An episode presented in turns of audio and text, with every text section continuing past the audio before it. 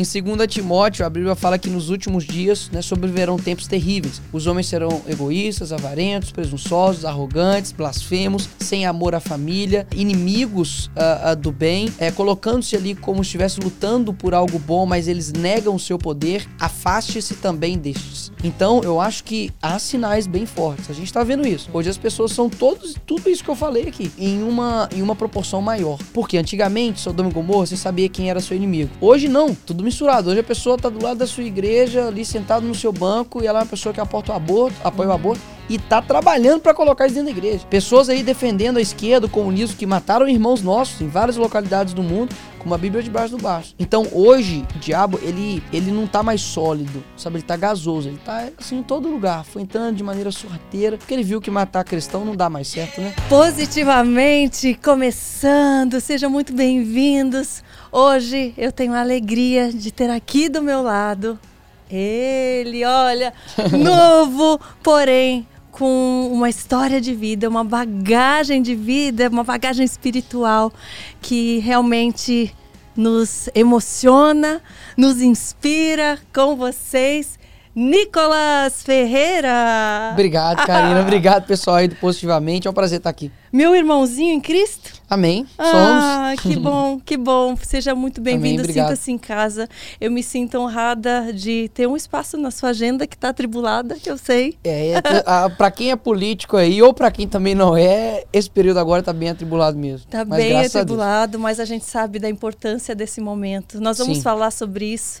Mas antes, Nicolas, eu falei um pouco da sua maturidade e realmente ela é inspiradora o teu posicionamento. Obrigado. Mas eu quero saber do teu início, da tua vida com Cristo. Nós Amém. sabemos que hoje você está à frente né, de uma posição muito importante uhum. para a nação e ainda vai realizar muita coisa. E mas o principal é em qual pedra você está alicerçado. Amém. E nós sabemos do teu propósito, nós acompanhamos. Sim. Eu me sinto muito feliz. Eu quero saber como começou a tua história com Cristo. Então, eu nasci num lar cristão, né? Meus pais são cristãos. O meu avô, ele fundou a Assembleia do bairro onde eu nasci, Cabana do Pai Tomás. E o meu pai, desde criança, também foi líder de criança, é líder de jovem, tudo isso, né? E assim, a gente, graças a Deus, é, conseguiu aos poucos, né? O meu pai me passou isso durante a minha caminhada com Cristo. É, sempre fui na escola dominical, sempre gostei de ler ali as histórias da Bíblia. E assim, o encontro, digamos assim, que eu tive pessoal, é, com Cristo né? é pessoal, que eu falei, poxa, realmente Deus é meu amigo. Eu estava na igreja, acredito, com 13 anos de idade. E aí tinha um tio meu que era meio rebelde, se envolveu com algumas coisas. E a família sempre orava muito por ele. Uhum. Falava, poxa, é, é, vai na igreja, sabe, aceita Jesus. E nisso eu sempre orava quando ele ia na igreja. Eu falava assim: Poxa Deus, salva meu tio, salva meu tio e tal. Ficava naquela vontade. E nisso, é, certo dia ele, ele entrou na igreja. Eu falei: Opa, minha oportunidade. Aí eu tô lá orando, orando, orando. Aí eu falei: Eu vou lá nele. Vou pedir para vou pedir para ele aceitar Jesus. Aí Sim. quando eu abri o meu olho, ele já estava lá na frente. E eu lembro que eu chorei assim, falei: Senhor, é, acho que foi a primeira vez que eu parei e falei assim: pô, realmente Deus está me ouvindo, sabe? É. Falei assim, realmente Jesus é meu amigo, eu posso pedir algo para ele que ele vai me atender.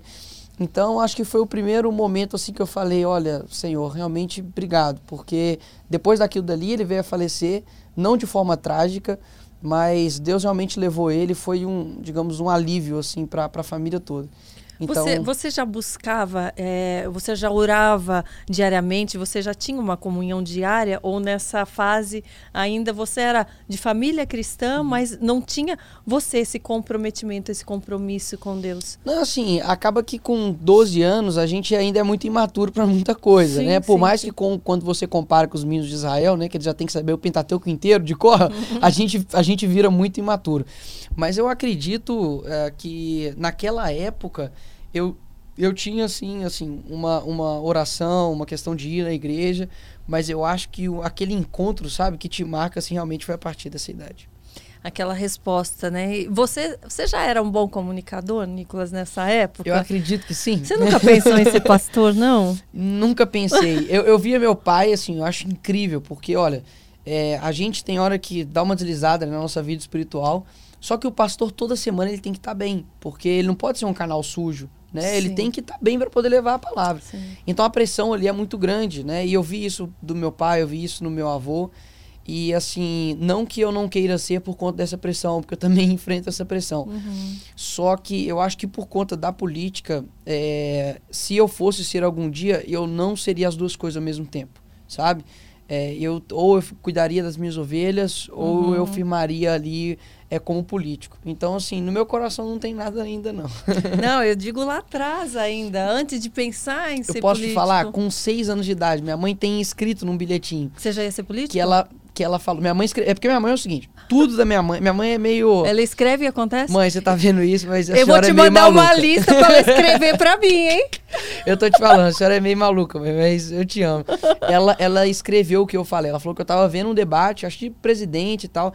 E eu falei, poxa, não tô aguentando mais esses corruptos e tal. E aí minha mãe foi e anotou. E assim, o papel tá bem surrado mesmo com a data. Então isso foi, eu acho que em 2002 ou 2003. Nossa. Então, Você já postou isso? Eu já falei, mas eu nunca peguei o papelzinho ah, pra postar. Eu vou pegar, linda. eu vou pegar. Que legal. E minha mãe achou. Minha mãe fez a proeza de achar o. Porque minha mãe. Gra... eu tô te falando, minha mãe é meio... minha mãe guarda tudo. Então, desde criança, assim, eu sempre tive um senso de justiça. Eu acredito que seja, sabe? De tomar frente às coisas, de não ter medo de chegar e falar com alguém. Então, eu sempre tive isso. Aí a vida vai te encaminhando, né? Sim, sim. Você falou que essa foi uma época, né? 12, 13 anos. Uhum período de pré-adolescência, início da adolescência, você teve um período seu de rebeldia ou você sempre foi assim correto? Eu acho que acho não, não de rebeldia, mas acredito de afastamento da casa do pai eu tive. Assim, mas mesmo que estando que dentro, Como sabe? É, que foi? é, acaba que é, a nossa vida espiritual ela nunca você nunca vai se afastar e esfriar de um dia por outro, né? É sempre ao, aos poucos passos. Então você deixa de orar, está cansado, tem muita coisa. Aí você deixa de ouvir uma música, aí você para de comunicar com Cristo, depois uhum. você fala, meu Deus, como eu vim parar aqui? E eu me senti nesse, nesse estado, sabe? Sim. Então na faculdade eu enfrentei alguns períodos difíceis da minha vida, de relacionamento, e aí eu me vi numa situação assim, eu não quero mais estar longe da casa do Pai, uhum. sabe? Eu uhum. quero chegar na igreja, eu quero, sabe, cumprimentar as pessoas com graça e paz, eu quero cantar uma música e, sabe, uhum. me emocionar, me prostrar diante de Cristo. E eu não estava conseguindo fazer isso, uhum. sabe? Então eu tive. Chegou num momento, eu lembro que eu, eu peguei o carro, fui para uma determinada praça lá de BH. E aí eu falei, Senhor, eu preciso que o Senhor comunique no meu coração, sabe? Eu realmente não aguento mais chorar. É, e, a, e a Bíblia fala que é, a tristeza, segundo Deus, ela opera o arrependimento. Mas a tristeza, segundo o mundo, ela opera a morte. Uhum. Então eu estava sentindo essa segunda tristeza. Por conta de quê? Assim, o que, que te entristecia? então, eu já falei em alguns outros podcasts. Mas, assim, acaba que não envolve só eu, entendeu? Então, por isso que eu, eu quero deixar sim. mais isso privado. Era um relacionamento. Era um relacionamento. Sim, sim. E não foi, poxa, culpa da pessoa ou culpa minha. É realmente, assim, aquele tipo de coisa que você percebe que é, é uma talvez uma imaturidade espiritual, uma uhum, imaturidade uhum. de tudo na vida. E eu falei, eu não posso mais é, estar tão longe de Cristo. E depois eu vi que estar com Cristo é bem melhor, sabe? Aí eu voltei e assim, óbvio, a gente tem os nossos erros, tem as nossas falhas, mas o meu coração realmente depois disso mudou, sabe? Bastante de falar assim, é, por mais que eu erre, eu tenho que voltar. A mesma força que eu tenho para errar, eu tenho que ter para uhum. voltar. Eu sempre tenho isso dentro de mim. Você se sentiu sozinho nesse período, onde você teve que realmente voltar para Cristo, fazer novas escolhas, talvez mudar um pouco aquela aquela vida que você estava uhum. levando ou não? Você se sentiu tão fortalecido que não sentiu falta de nada? Não, eu, eu sou meio teimoso, sabe? Assim, eu quero resolver as coisas por, por, por mim só, é rápido. Eu fico assim, não, eu dou conta, eu consigo, porque eu fico com medo assim de querer envolver outras pessoas, sei lá, minha mãe, meu pai, meus tios, e aquilo daí virar um, uma coisa muito grande. Sim, sim e, depois, fa... às vezes, você já até passou, já ultrapassou e a pessoa tá lá Exatamente. Ainda, né? Eu falei, não, não quero trazer problema. Na minha cabeça eu ficava Sim. assim. Mas graças a Deus eu, eu, tenho um tio que assim, eu sempre converso com ele nos momentos de dificuldade. Se eu ligo para ele, ele sabe que é, pegou alguma coisa. Sim. E aí eu lembro que nesse dia eu liguei para ele, falei, tio, preciso te ver. Aí eu encontrei com ele num carro, a gente chorou muito, eu, sabe, eu, eu confessei o pecado porque ficava na minha cabeça um versículo e fala: olha, aquele que não confessa o pecado não alcança a misericórdia. Uhum. E ou eu acredito na Bíblia, ou eu acredito em coisas seletivas da Bíblia. Sim. Então eu acredito que se você honrar pai e mãe, você vai ter seus dias acrescentados. A gente acredita. Uhum. A gente acredita que a misericórdia de Deus se renova todos uhum. os dias. Uhum. E porque a gente não acredita naquilo que, digamos assim, nos pune, uhum. né? Então eu falei, não, eu preciso confessar meu pecado. Caso contrário, eu não vou ter misericórdia. E aquilo ficou na minha mente. Então eu confessei e é incrível como o poder de uma oração e de uma confissão te limpa, te deixa, sabe, é, sem peso. E muita gente acaba não fazendo isso, fica carregando esse peso Sim. eternamente. Sim, a gente já falou sobre isso aqui, da importância, né?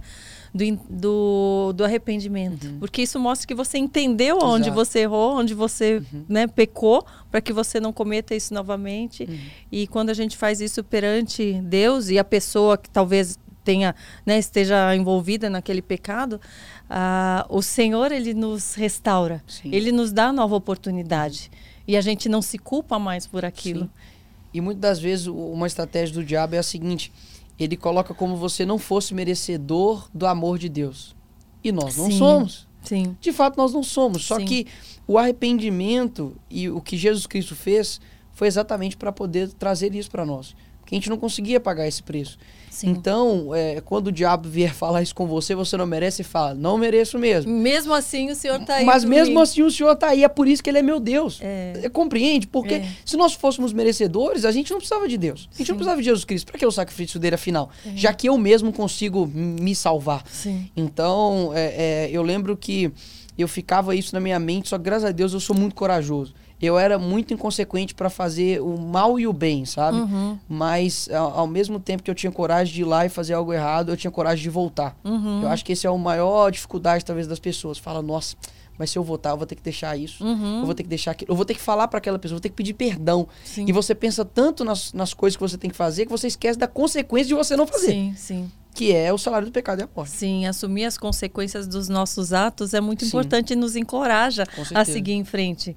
Eu, eu aprendi muito com os meus erros, eu aprendi muito é, o quanto é melhor a gente recomeçar e começar Exato. de novo do que a gente ficar estagnado. Sim. Eu também falo que eu também fui muito corajosa na minha vida quando eu, uhum. eu era ignorante. Eu era corajosa para pecar, para o lado errado, pela minha ignorância, fazendo coisas achando que eu era certa. Sim. E, e eu vejo o povo assim, padecendo realmente por falta de conhecimento. Uhum. Né? Quando que você adquiriu o conhecimento total assim da palavra de Deus? É claro, eu digo total, a gente vai sempre conhecer uhum. mais, mas da grande, da maior parte do que Deus queria para a sua vida. Boa. E você caiu na real, poxa, aqui eu pequei, aqui eu estava errando e nem sabia. Uhum. É, eu, eu acho que foi ali também na época da faculdade, foi mais ou menos nesse mesmo período, que eu falei assim, olha, muitas das vezes, inclusive até ontem o meu amigo me mostrou esse versículo, tá em Apocalipse, que fala uma carta para, eu acho que é para Éfeso, onde ele fala, olha, vocês são trabalhadores, vocês são incansáveis, mas vocês não estão me agradando porque vocês perderam a essência do primeiro amor. Uhum. Então, nem sempre muito trabalho, muito resultado é sinal de comunhão com Cristo, uhum. ou é uhum. sinal de que você está alinhado com Ele. Uhum. Então eu senti, falei assim, cara, talvez eu esteja trabalhando muito, fazendo muito, mas eu esqueci da, da essência, sabe? Uhum. Mas graças a Deus, Deus me deu um coração tão mole que assim, uhum. eu realmente, ao mesmo tempo que eu tô assim, eu posso ter pecado, eu falo, não, Senhor, me perdoa, sabe? Uhum. E eu choro, e eu sou, eu sou sensível nesse sentido é, ao Espírito Santo. Eu não fico travado de falar assim, não, não quero ouvir, não quero ser Sim. repreendido. Pelo contrário, eu abro meu coração e já fiz várias orações dessa forma. Falar, Senhor, se for necessário dor na minha vida, para que eu mude, para que eu seja transformado, traga. Mas eu prefiro ir para o céu é, é, é, machucado do que para o inferno sarado. Hoje em dia, qual o, o seu maior desejo, o seu maior pedido de oração? Qual tem sido? Então, em primeiro lugar aqui, em primeira mão, para esse podcast, tá? é, eu tô orando muito pelo meu casamento, né? Amei. Sim, eu, eu em breve eu casarei. Ah, então, assim, eu tô muito Amei. feliz com relação a isso. Que bom. Porque eu, eu assim, eu já tô há bastante tempo já, uhum. né, é, com uma pessoa em compromisso. E acaba que eu nunca mostrei nem nada porque eu sei os ataques que eu sofro. Sim. Então eu blindo, Sim. sabe? Não só ela, mas com a minha família uhum. também. Então, o meu maior sonho é, é, o meu casamento, sabe? É o meu casamento, uhum. é, é, são os meus filhos, né? Que é herança do Senhor. Quatro, né? Você quer eu ter? Que, assim, eu quero ter quatro. Se Deus quiser me dar mais, estamos abertos. de a... quatro para mais, né? É, exatamente, de quatro para mais. Mas assim, eu, eu gosto muito, sabe? Eu chego na casa da minha avó, aquele tanto de menino, aquele tanto de menina, aquele tanto, sabe, de, de tios e tias. Então, é tão bom. Então eu realmente eu quero, eu quero ser essa família uhum. também, sabe? Eu quero fazer com que os meus filhos sejam refúgio para outras pessoas, uhum. que eles cresçam em graça, em sabedoria, entendeu? Eu, eu... amo vocês, filhos. Ah, que bom. E é, é, tão bonito ver a forma com que você fala com respeito, preservando uhum. a sua futura esposa. Eu já vi você falando em outro podcast. Sim. E e falando também da santificação, de que vocês estão esperando né, para o dia do casamento, esperando em Cristo. É, o que, que você aconselha né? De que forma você aconselha e, e dá um entendimento aos jovens ou quem ainda não encontrou seu parceiro da importância realmente de se santificar, de buscar uhum. santidade, de preservar o seu corpo como templo do Senhor? Sim, eu acho que assim é, o mundo ele enganou muitas pessoas, né? Colocando como se você fosse escravo das suas vontades, você uhum. estava sendo livre. Tem uma frase do meu tio que diz o seguinte: olha, a liberdade que oferecem para você é tão incerta o quanto seguro parece ser. Então, realmente é algo assim que é amigo da onça, né? Te dá uhum. com a uhum. colher, mas tira com a concha. Então, eu acredito que para os jovens né, que estão assistindo aí, quer formar uma família, etc., Sim como é bom você estar tá num relacionamento onde o centro não é o sexo. Uhum. Como é bom estar tá num relacionamento onde o centro não é a sua vontade. Uhum. Porque as pessoas entram num relacionamento como se fosse uma aposta. Eu aposto que eu consigo fazer ela feliz. Uhum. Eu aposto que eu consigo uh, uh, uh, é, sanar as vontades dela. Só que não é isso.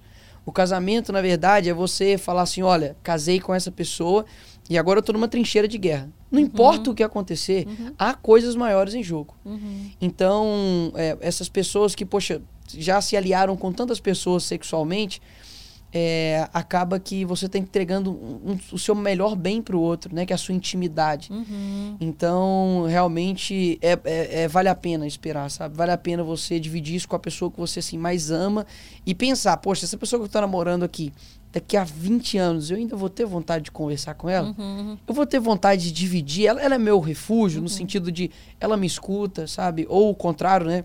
Ele me escuta, ele é um cara carinhoso, ele é um, um, um protetor, um provedor, uhum. que esse é o uhum. papel do homem. Então, realmente, não há nada melhor. Quando você tiver um relacionamento certo, você vai falar, poxa, valeu a pena. Sim, sim. E a gente vê né, um mundo tão é, andando na contramão disso tudo, realmente é, mostrando de que o certo é a liberdade da mulher ter quantos parceiros ela quiser, dos uhum. homens terem quantos parceiros eles quiserem, que isso é verdadeira liberdade. É, você se preocupa em ver que rumo é, esta liberdade, libertinagem está uhum. tá, tá tomando pelo, no Brasil, no mundo?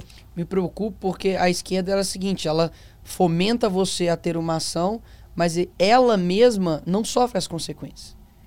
Então quem vai ter a vida lá toda destruída, com problemas emocionais, é, vai ser a menina, vai ser o menino. E uhum. não quem incentivou a fazer isso.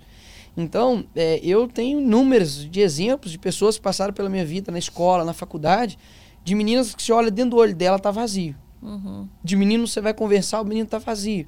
E a única coisa ali que sustenta ele são duas coisas, né? Ou o sexo desregrado. Ou droga, ou. Ou droga, ou a né? pornografia. Né? Porque eles querem preencher a alma deles com algo. Só que realmente é igual a droga. Quanto mais você você você uh, consome, quanto mais você quer, só que não sacia. Uhum. Então eu me preocupo, porque a gente vai ter aí o quê? Daqui a, olha, há, há 15 anos atrás, você, há 15 anos, né, atrás é redundante, mas há 15 anos você uh, não tinha a quantidade de funks pornográficos cantados, inclusive, por crianças por e crianças? adolescentes. Ah, Jesus. Você não tinha isso. Você não tinha nos seriados, nos filmes, essa sexualização precoce. Uhum. Você não tinha essa sensualização exacerbada, porque hoje, para você vender uma caneta, parece que você tem que botar uma mulher pelada. Uhum. Para você uh, colocar ali, vender uma cerveja, vender qualquer produto, você precisa de sensualização. Inclusive a indústria da música é muito forte nisso, né? Uhum. A, a, letra, a melodia, tudo é voltada para ativar em você dopamina, uhum. que é ali o neurotransmissor ali do prazer. Então as pessoas hoje querem prazer a todo custo, mas é um preço muito alto que você paga. Então, tem até uma analogia que o Jordan Peterson fala muito legal, que ele fala a respeito do Peter Pan, né? Uhum. Que tem vários jovens aí que querem ser igual ao Peter Pan. Ele é o rei, ele quer ser rei da Terra do Nunca, só que essa Terra do Nunca não existe. E ele troca o relacionamento dele com a Wendy, que é uma menina uhum. é, de classe, conservadora, uma, uma ótima proposta para ele, mas ele troca isso pela Sininho. Uhum. E a Sininho ele é representado pela pornografia, porque afinal de contas, ela não existe. Uhum. Ela é uma fada. Então, olha só como ele quer trocar o irreal e uma hora isso vai acabar, essa, esse êxtase todo da juventude. Por quê?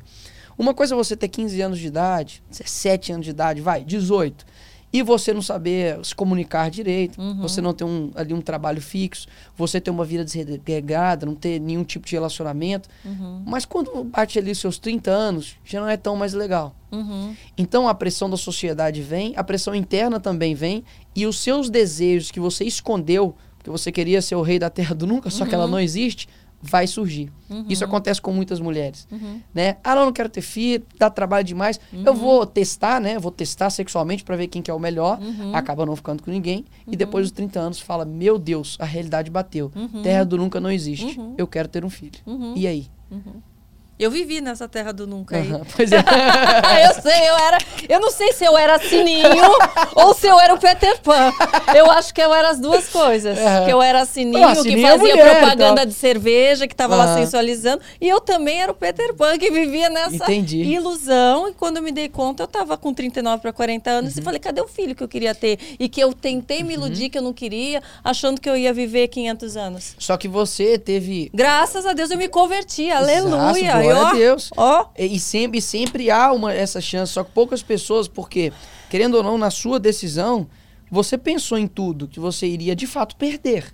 Que seja, talvez, ali dinheiro, que seja influência, que seja amigos, você perde algo. Toda uhum. escolha tem uma perda. Claro. Só que aquilo que você ganhou foi muito maior. Claro. Né? Você ganhou a eternidade. Claro. Então, muitas pessoas acabam não deixando é, com que a, a, decisão certa venha à tona. Para não querer perder nada. O que está seguro, nada. né? Até ali. Só que não dá para ter tudo. Porque hoje nós temos a geração do ganha tudo. Uhum. Ela quer ganhar tudo. Ela tudo. quer ganhar o, a aprovação de todo mundo. Uhum. Ela quer ganhar mais dinheiro. Ela quer ganhar é, tudo. Só que não dá para ganhar uhum. tudo. Escolhas exigem perda. Uhum.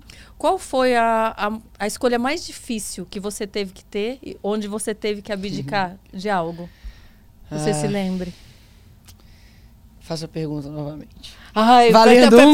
A conta da até 10. Qual foi a escolha, a decisão mais difícil para você? Onde você teve, às vezes, que abrir mão de algo que você gostaria muito, uhum. ou de algo que, que era carnal e, e você optou por algo tá. espiritual, enfim? Eu, eu, acredito que foram meus momentos acadêmicos, é, e eu explico. Acaba que quando você é adolescente, você quer muito a aprovação do coletivo. Então você não quer ser o chato da turma. Uhum. Você não quer ser o, o, cancelado. Sim. E eu abdiquei de muitas amizades. Uhum. Eu abdiquei ali da aprovação ali do coletivo em prol daquilo que estava dentro de mim. Só que uhum. ninguém via. Eu Sim. não tinha seguidor. Sim. Eu não tinha vídeo, eu não tinha nada. Então, foi uma decisão muito difícil porque eu parei e falei assim, cara, eu, eu, preciso falar a verdade. Só que tá todo mundo toda hora, sabe, te taxando. Poxa, você é o chato, você é o polêmico, você é isso, você é aquilo. Só que eu permaneci. Eu falei, não, eu, eu quero permanecer. Então eu deixei muitas amizades de lado. Eu perdi várias amizades. Pessoas assim que eu gostava uhum. e hoje uhum. são assim, inimigos meus. Uhum. Eu não sou inimigo dela. Eu nem lembro basicamente que elas existem, mas eles me tratam como inimigo, sabe? Porque. Que verdades eram essas que você já pregava na Olha, faculdade? Eu me lembro que. Na, eu coloco, não precisa nem faculdade, não, ensino médio. Uhum. Eu lembro que eu sempre me. Eu, eu, eu, me abdiquei de ficar com as pessoas, porque eu falei, olha, meu primeiro beijo foi tipo 17 anos de idade. Porque uhum. eu falei, gente, eu não vejo sentido em beijar e sair beijando todo mundo. E, e aí? Eu quero, sabe? E nisso eu lembro que várias pessoas em volta, poxa, você é taxado como o retrógrado, o careta, enfim. Isso para alguém de 15 anos, 16 anos, é pode, é forte. pode afundar, pode dar uma depressão. Você nunca teve depressão, nada? Não, nunca tive. É. Então isso fica forte na pessoa. Só que eu, graças a Deus, sempre tive muita coisa para fazer, uhum. não tive uhum. tempo é, para parar e aquilo dali me, me abater, né? Só que eu lembro que tinha várias meninas que pregavam isso, ficavam com todo mundo e tal. Só que quando a corda apertava, vinham até mim. Uhum. Eu lembro de uma menina que pra me ligou, aconselhar. me ligou, exatamente, me ligou e falou que não sei o que, chorando muito, eu quero tirar minha vida. Então eu falei, por quê? Não, hoje é aniversário do meu pai e, sabe, eu não sei se ela tinha perdido o pai ou se ela tinha brigado com o pai. Então, assim, meninas muito machucadas. E eu uhum. sempre conversava com elas. E geralmente elas sempre namorava, tinha uns quatro amores eternos por ano, né? Uhum. Então, meu amor eterno. Aí tinha quatro por ano. E sempre quando terminava ali, eu ia lá, aconselhava, conversava. Uhum. E assim, sem nenhum tipo de maldade ou de querer ali, sabe, aproveitar a sensibilidade dela para ter algo. É, então, foi nesses momentos que eu falei, cara, eu preciso me permanecer firme. Sabe por quê?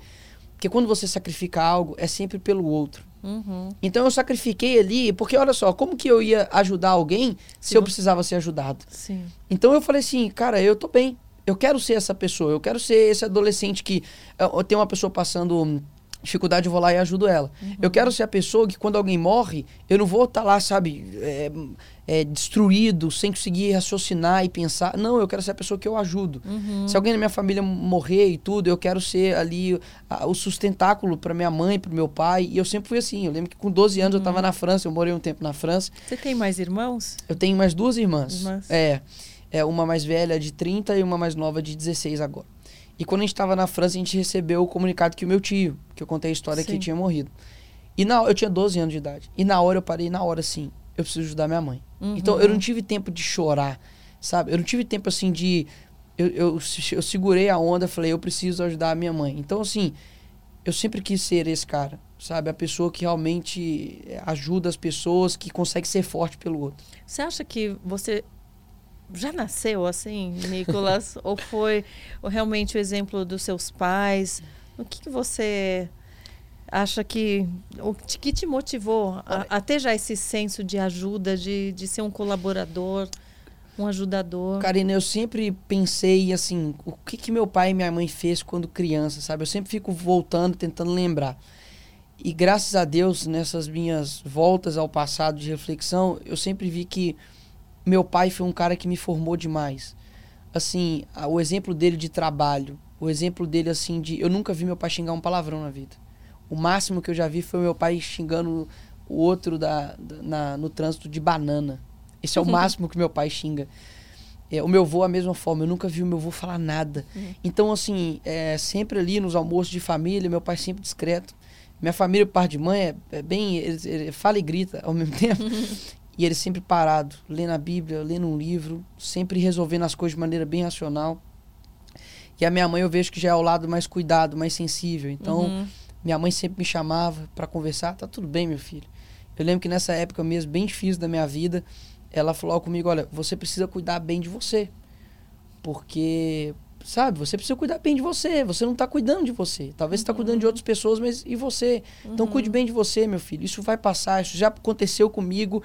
E acredita em mim, né? O Senhor é o nosso amigo. Então a minha mãe, ela, ela realmente foi uma, assim, ela, ela foi um anjo do Senhor mesmo, sabe?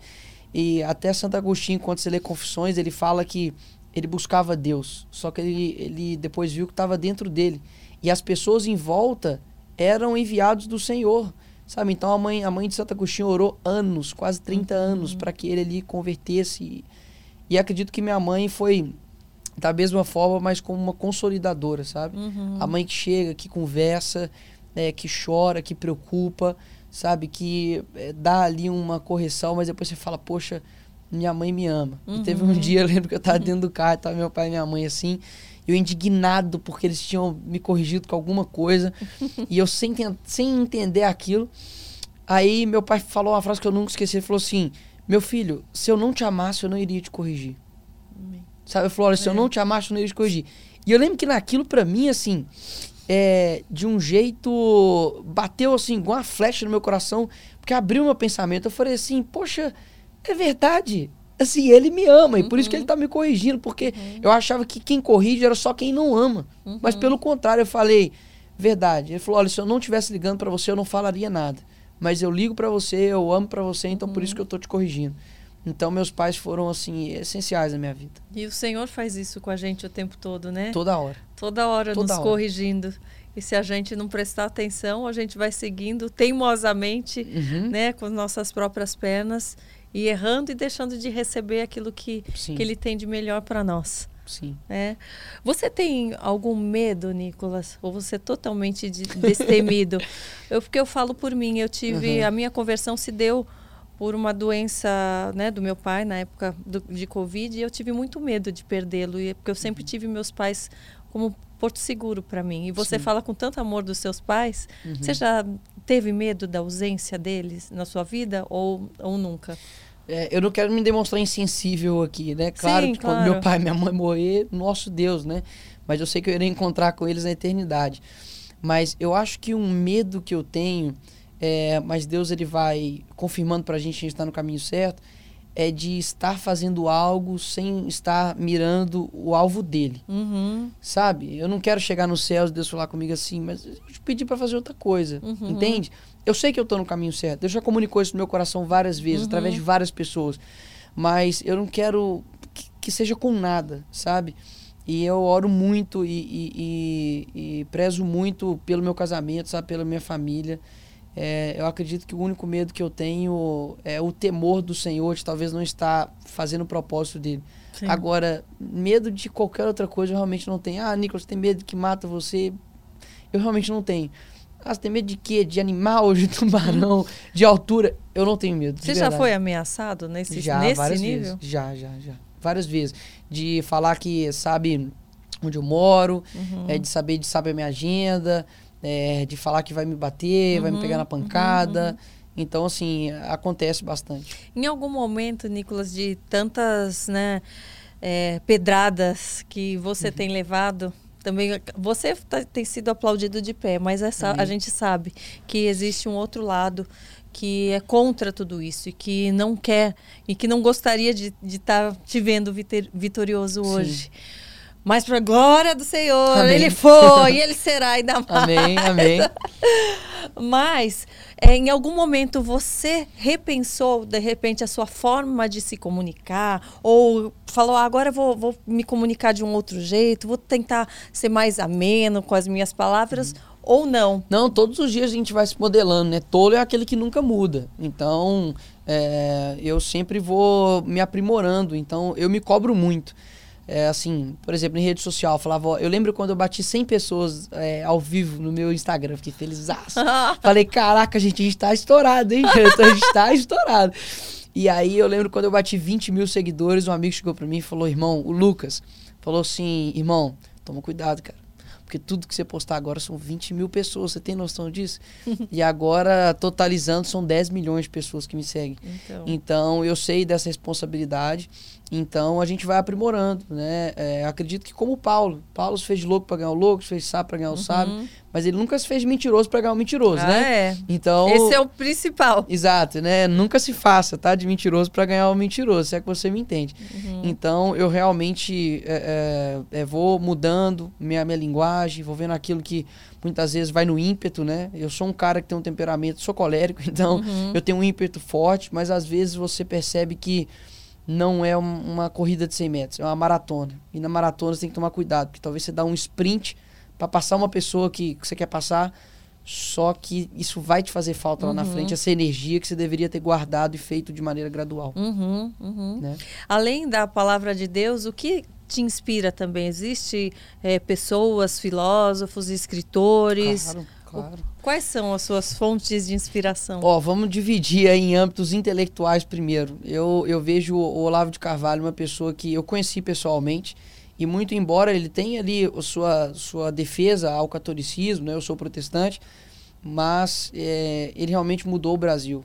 É, as pessoas muitas das vezes caem na balela, na mentira das fake news aí que o pessoal uhum, faz, uhum. das distorções do que ele defendia. Mas o Olavo, no âmbito filosófico, sobre sentido da vida, sobre você ser forte, é incrível. E realmente mudou minha vida. Então, sou muito grato ao professor. Quando eu estive com ele lá na, na Virgínia, é, durante todo o tempo ele segurava a mão da esposa dele assim, ele não soltava. Uhum. Vinha um netinho, ele parava tudo. Ele estava explicando sobre uma coisa super complexa. Ele parava, já brincava. Assim, ele, ele tinha um coração tão grande. E eu sou muito grato por tudo que ele fez. É, ele ficou anos falando sozinho e hoje realmente ele está é, é, em documentários, está em uhum. filmes, está é, na boca de pessoas de 16 anos, de 12 anos que conhecem o Olavo de Carvalho. Uhum. É, acredito que no âmbito de, digamos, de determinação, meu pai é, começou, nasceu numa favela, tinha basicamente o que comer e ficou 26 anos na mesma empresa, começou lá como office boy e atingiu um, um patamar muito bom na empresa, que possibilitou da gente ter uma ótima educação. Uhum. Meu pai uhum. sempre prezou pela nossa educação, assim, É, meu pai nunca foi daqueles de, ah, você tem que ter o tênis da, da negócio, da, da, da, época, uhum. você tem que você tem que comprar essa camisa aqui que tá... Não, meu pai nunca ligou para isso e até hoje. Meu pai, uhum. meu pai é bem, bem, bem raizão. E, e foi assim, ele foi me ensinando esses princípios. Então, uhum. acho que meu pai é uma determinação, tem o Olavo, a persistência do Jair Bolsonaro. Uhum. É uma uhum. pessoa que falou durante 28 anos no Congresso, sendo taxado de tudo quanto é adjetivo negativo possível uhum. e se tornou presidente da República. Uhum. Então a persistência realmente dele, o Olavo inclusive chamava o Bolsonaro de Marte, porque para entrar nessa guerra, do jeito que tá, desbalanceado, Sim. ataques 24 horas e você ainda suportar tudo isso, uhum. só pode ser realmente uma missão de Deus. Então eu tenho essas essas três pessoas, óbvio, tenho outras inspirações, várias que eu gosto, seja na música, seja no esporte, determinação de um e de outro, mas Você, você é ouve música, música do mundo? Também, como que você vê essa questão? Uhum. Legal. É, o que acontece? Essa questão da música, eu estudei durante muito tempo sobre a influência da música na gente. Uhum. Então, a música, ela, como eu disse, né, ela produz dopamina. Ela tem essa capacidade. Dopamina, para quem não sabe, é um neurotransmissor, que é o mesmo quando você come um chocolate, uhum. né? Que aquilo dali libera quando você, por exemplo, tem relações sexuais, libera. Por quê? Uhum. É, o, é, o, é o do prazer ali, né? Uhum. Te libera prazer. Agora, com relação à música, eu acho que a gente tem que ter dois pontos é, cruciais moderação e a motivação para isso. Uhum. São os uhum. dois M's que pode utilizar isso para qualquer coisa na sua vida. Quando a gente fala sobre arte, a arte ela ela é algo muito amplo, né? Você tem aí uh, pintores, você vai falar, uhum. não, essa pintura aqui é cristão ou não é? Uhum. Eu não quero uhum. ver. Não, uhum. arte é arte. Só que a música, eu acredito que ela seja a mais poderosa das artes. Então, olha só, você escuta um funk, você é, é, você é conduzido a algo. Sim. Não é à toa que é mais associado isso à sensualidade, uhum. ao sexo, à promiscuidade, etc. Uhum. E não estou taxando o funk disso, mas é utilizado muito para isso. Uhum. Agora, os, os, o, muitas pessoas elas subestimam o poder da música. Ou seja, terminou o relacionamento, ela escuta o quê? Um pagode, um sertanejo. Uma música de fossa. Uma música fica... de fossa. Ela estava ruim e ficou pior. Fica pior. E aí as pessoas falam: não, não tem problema não, estou escutando essa música aqui. Eu acho que é de forma gradual, você vai trocando o seu repertório uhum. de adoração a Deus para algo que não provém do Senhor. Uhum. Então, assim, eu me, eu me é, cuido porque eu gosto muito de música. Eu sou músico, eu toco bateria, eu toco violão, minha família toda são de música. Ah, é? Então isso toca muito em mim, porque eu amo. Então eu escuto a música e escuto ela umas sete vezes. Eu escuto primeiro só ouvindo baixo, depois só ouvindo a guitarra, depois só ouvindo uhum. a bateria, que é muito bom para treinar seu ouvido. Agora, as pessoas subestimam o poder da música. Uhum. Então muita gente talvez vai argumentar no seguinte sentido: ah, mas os filmes que você vê são filmes feitos por cristãos? Não. Só que para para pensar, quantas vezes você ouve uma música que você amou uhum. e quantas vezes você vê um filme? Exato. e o quanto que aquilo mexe na sua vida. Então, é, eu aconselho, tá? Ninguém vê um filme 20, 30 vezes música, você pode ouvir. É, eu né, vejo a não é, o vê? Tropa de Elite só. Ah, tá. eu amo, eu sei todas as falas. Hoje é no amor, hoje é na paz, hoje é na Aliás, paz. nós vamos falar sobre isso, sobre essa nova profissão sua de ator. Não, você não, já não. tá decorando as falas, vamos chegar aí. então, assim, a questão da música é só realmente aconselho você a ter cuidado a você realmente ver de onde essa fonte está saindo. Sim, eu concordo. É, sabe, é, tem pessoas, por exemplo, que você está escutando uma música ali, digamos que não tem nada a ver.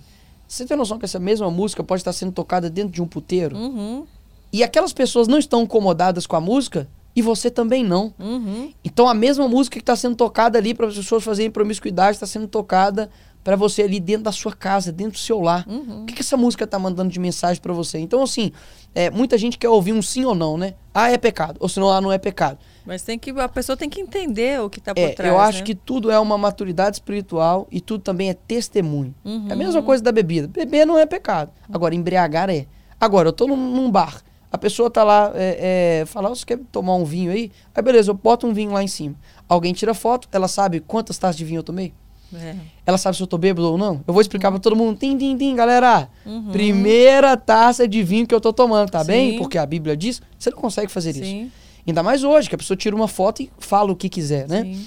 Então eu acho que é tudo diz respeito a, a uma maturidade espiritual, a um testemunho e saber que há coisas maiores em jogo. Uhum. Às né? vezes tem alguém do teu lado exatamente que te admira ou que uhum. tá ali de olho em você, que acabou de deixar sim. o álcool, que né, de uma tá numa abstinência. Então a sim, gente sim. realmente tem que cuidar com, com tudo e não ser uma pedra e de toma muito para finalizar né? essa parte da música, toma muito cuidado com a música. A música, ela foi utilizada anteriormente, chamava ali, né, Davi e tudo para tocar ali a harpa para expulsar demônios. Uhum. Então, da mesma forma que a música tem um poder muito grande para o bem, ela tem para o mal. Uhum. Tem um aplicativo que chama iDozer, que são doses de, de, de é, sonoras, né? E você escuta e dá o efeito de LSD, de maconha, de êxtase. Tem. É porque eu estudei mesmo, eu quis estudar mesmo o que estava pegando. Uhum. Tem um que chama Gate of Hades, né? O, é a porta de Hades, né? Do inferno. Uhum. E tem vídeos. É, basta você pesquisar. Credo. Tem vídeos de pessoas escutando, coloca o fone assim, fica ouvindo durante 30, uma hora, e a pessoa fica alucinando por conta daquilo que a música pode fazer em você. Credo, É. credo.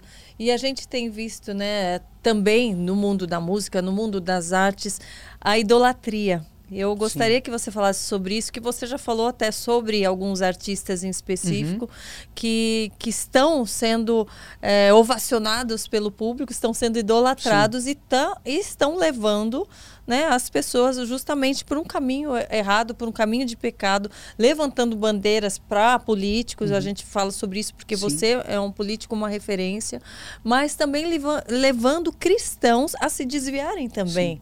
É algo para se ficar atento. De antemão, já quero dizer que eu fico triste por todos esses. É. É. muito triste quando uma pessoa que era usada pelo Senhor não está mais sendo usada pelo Senhor. Então, meu coração não se alegra quando eu vejo um artista que antes adorava ao Senhor e agora está com o mundo. Eu não me alegro com isso. Mas eu me alegro menos ainda com as pessoas que eles estão afetando. Meu coração chora por eles também. Sim. Porque hoje está tendo uma inversão muito grande. Você não pode combater o mal, porque senão, poxa, todos merecem ali o, o, o Senhor, é, eles eles estão errando, mas você não pode atacar. Então, assim, vamos deixar o mal crescer, a gente não fala nada.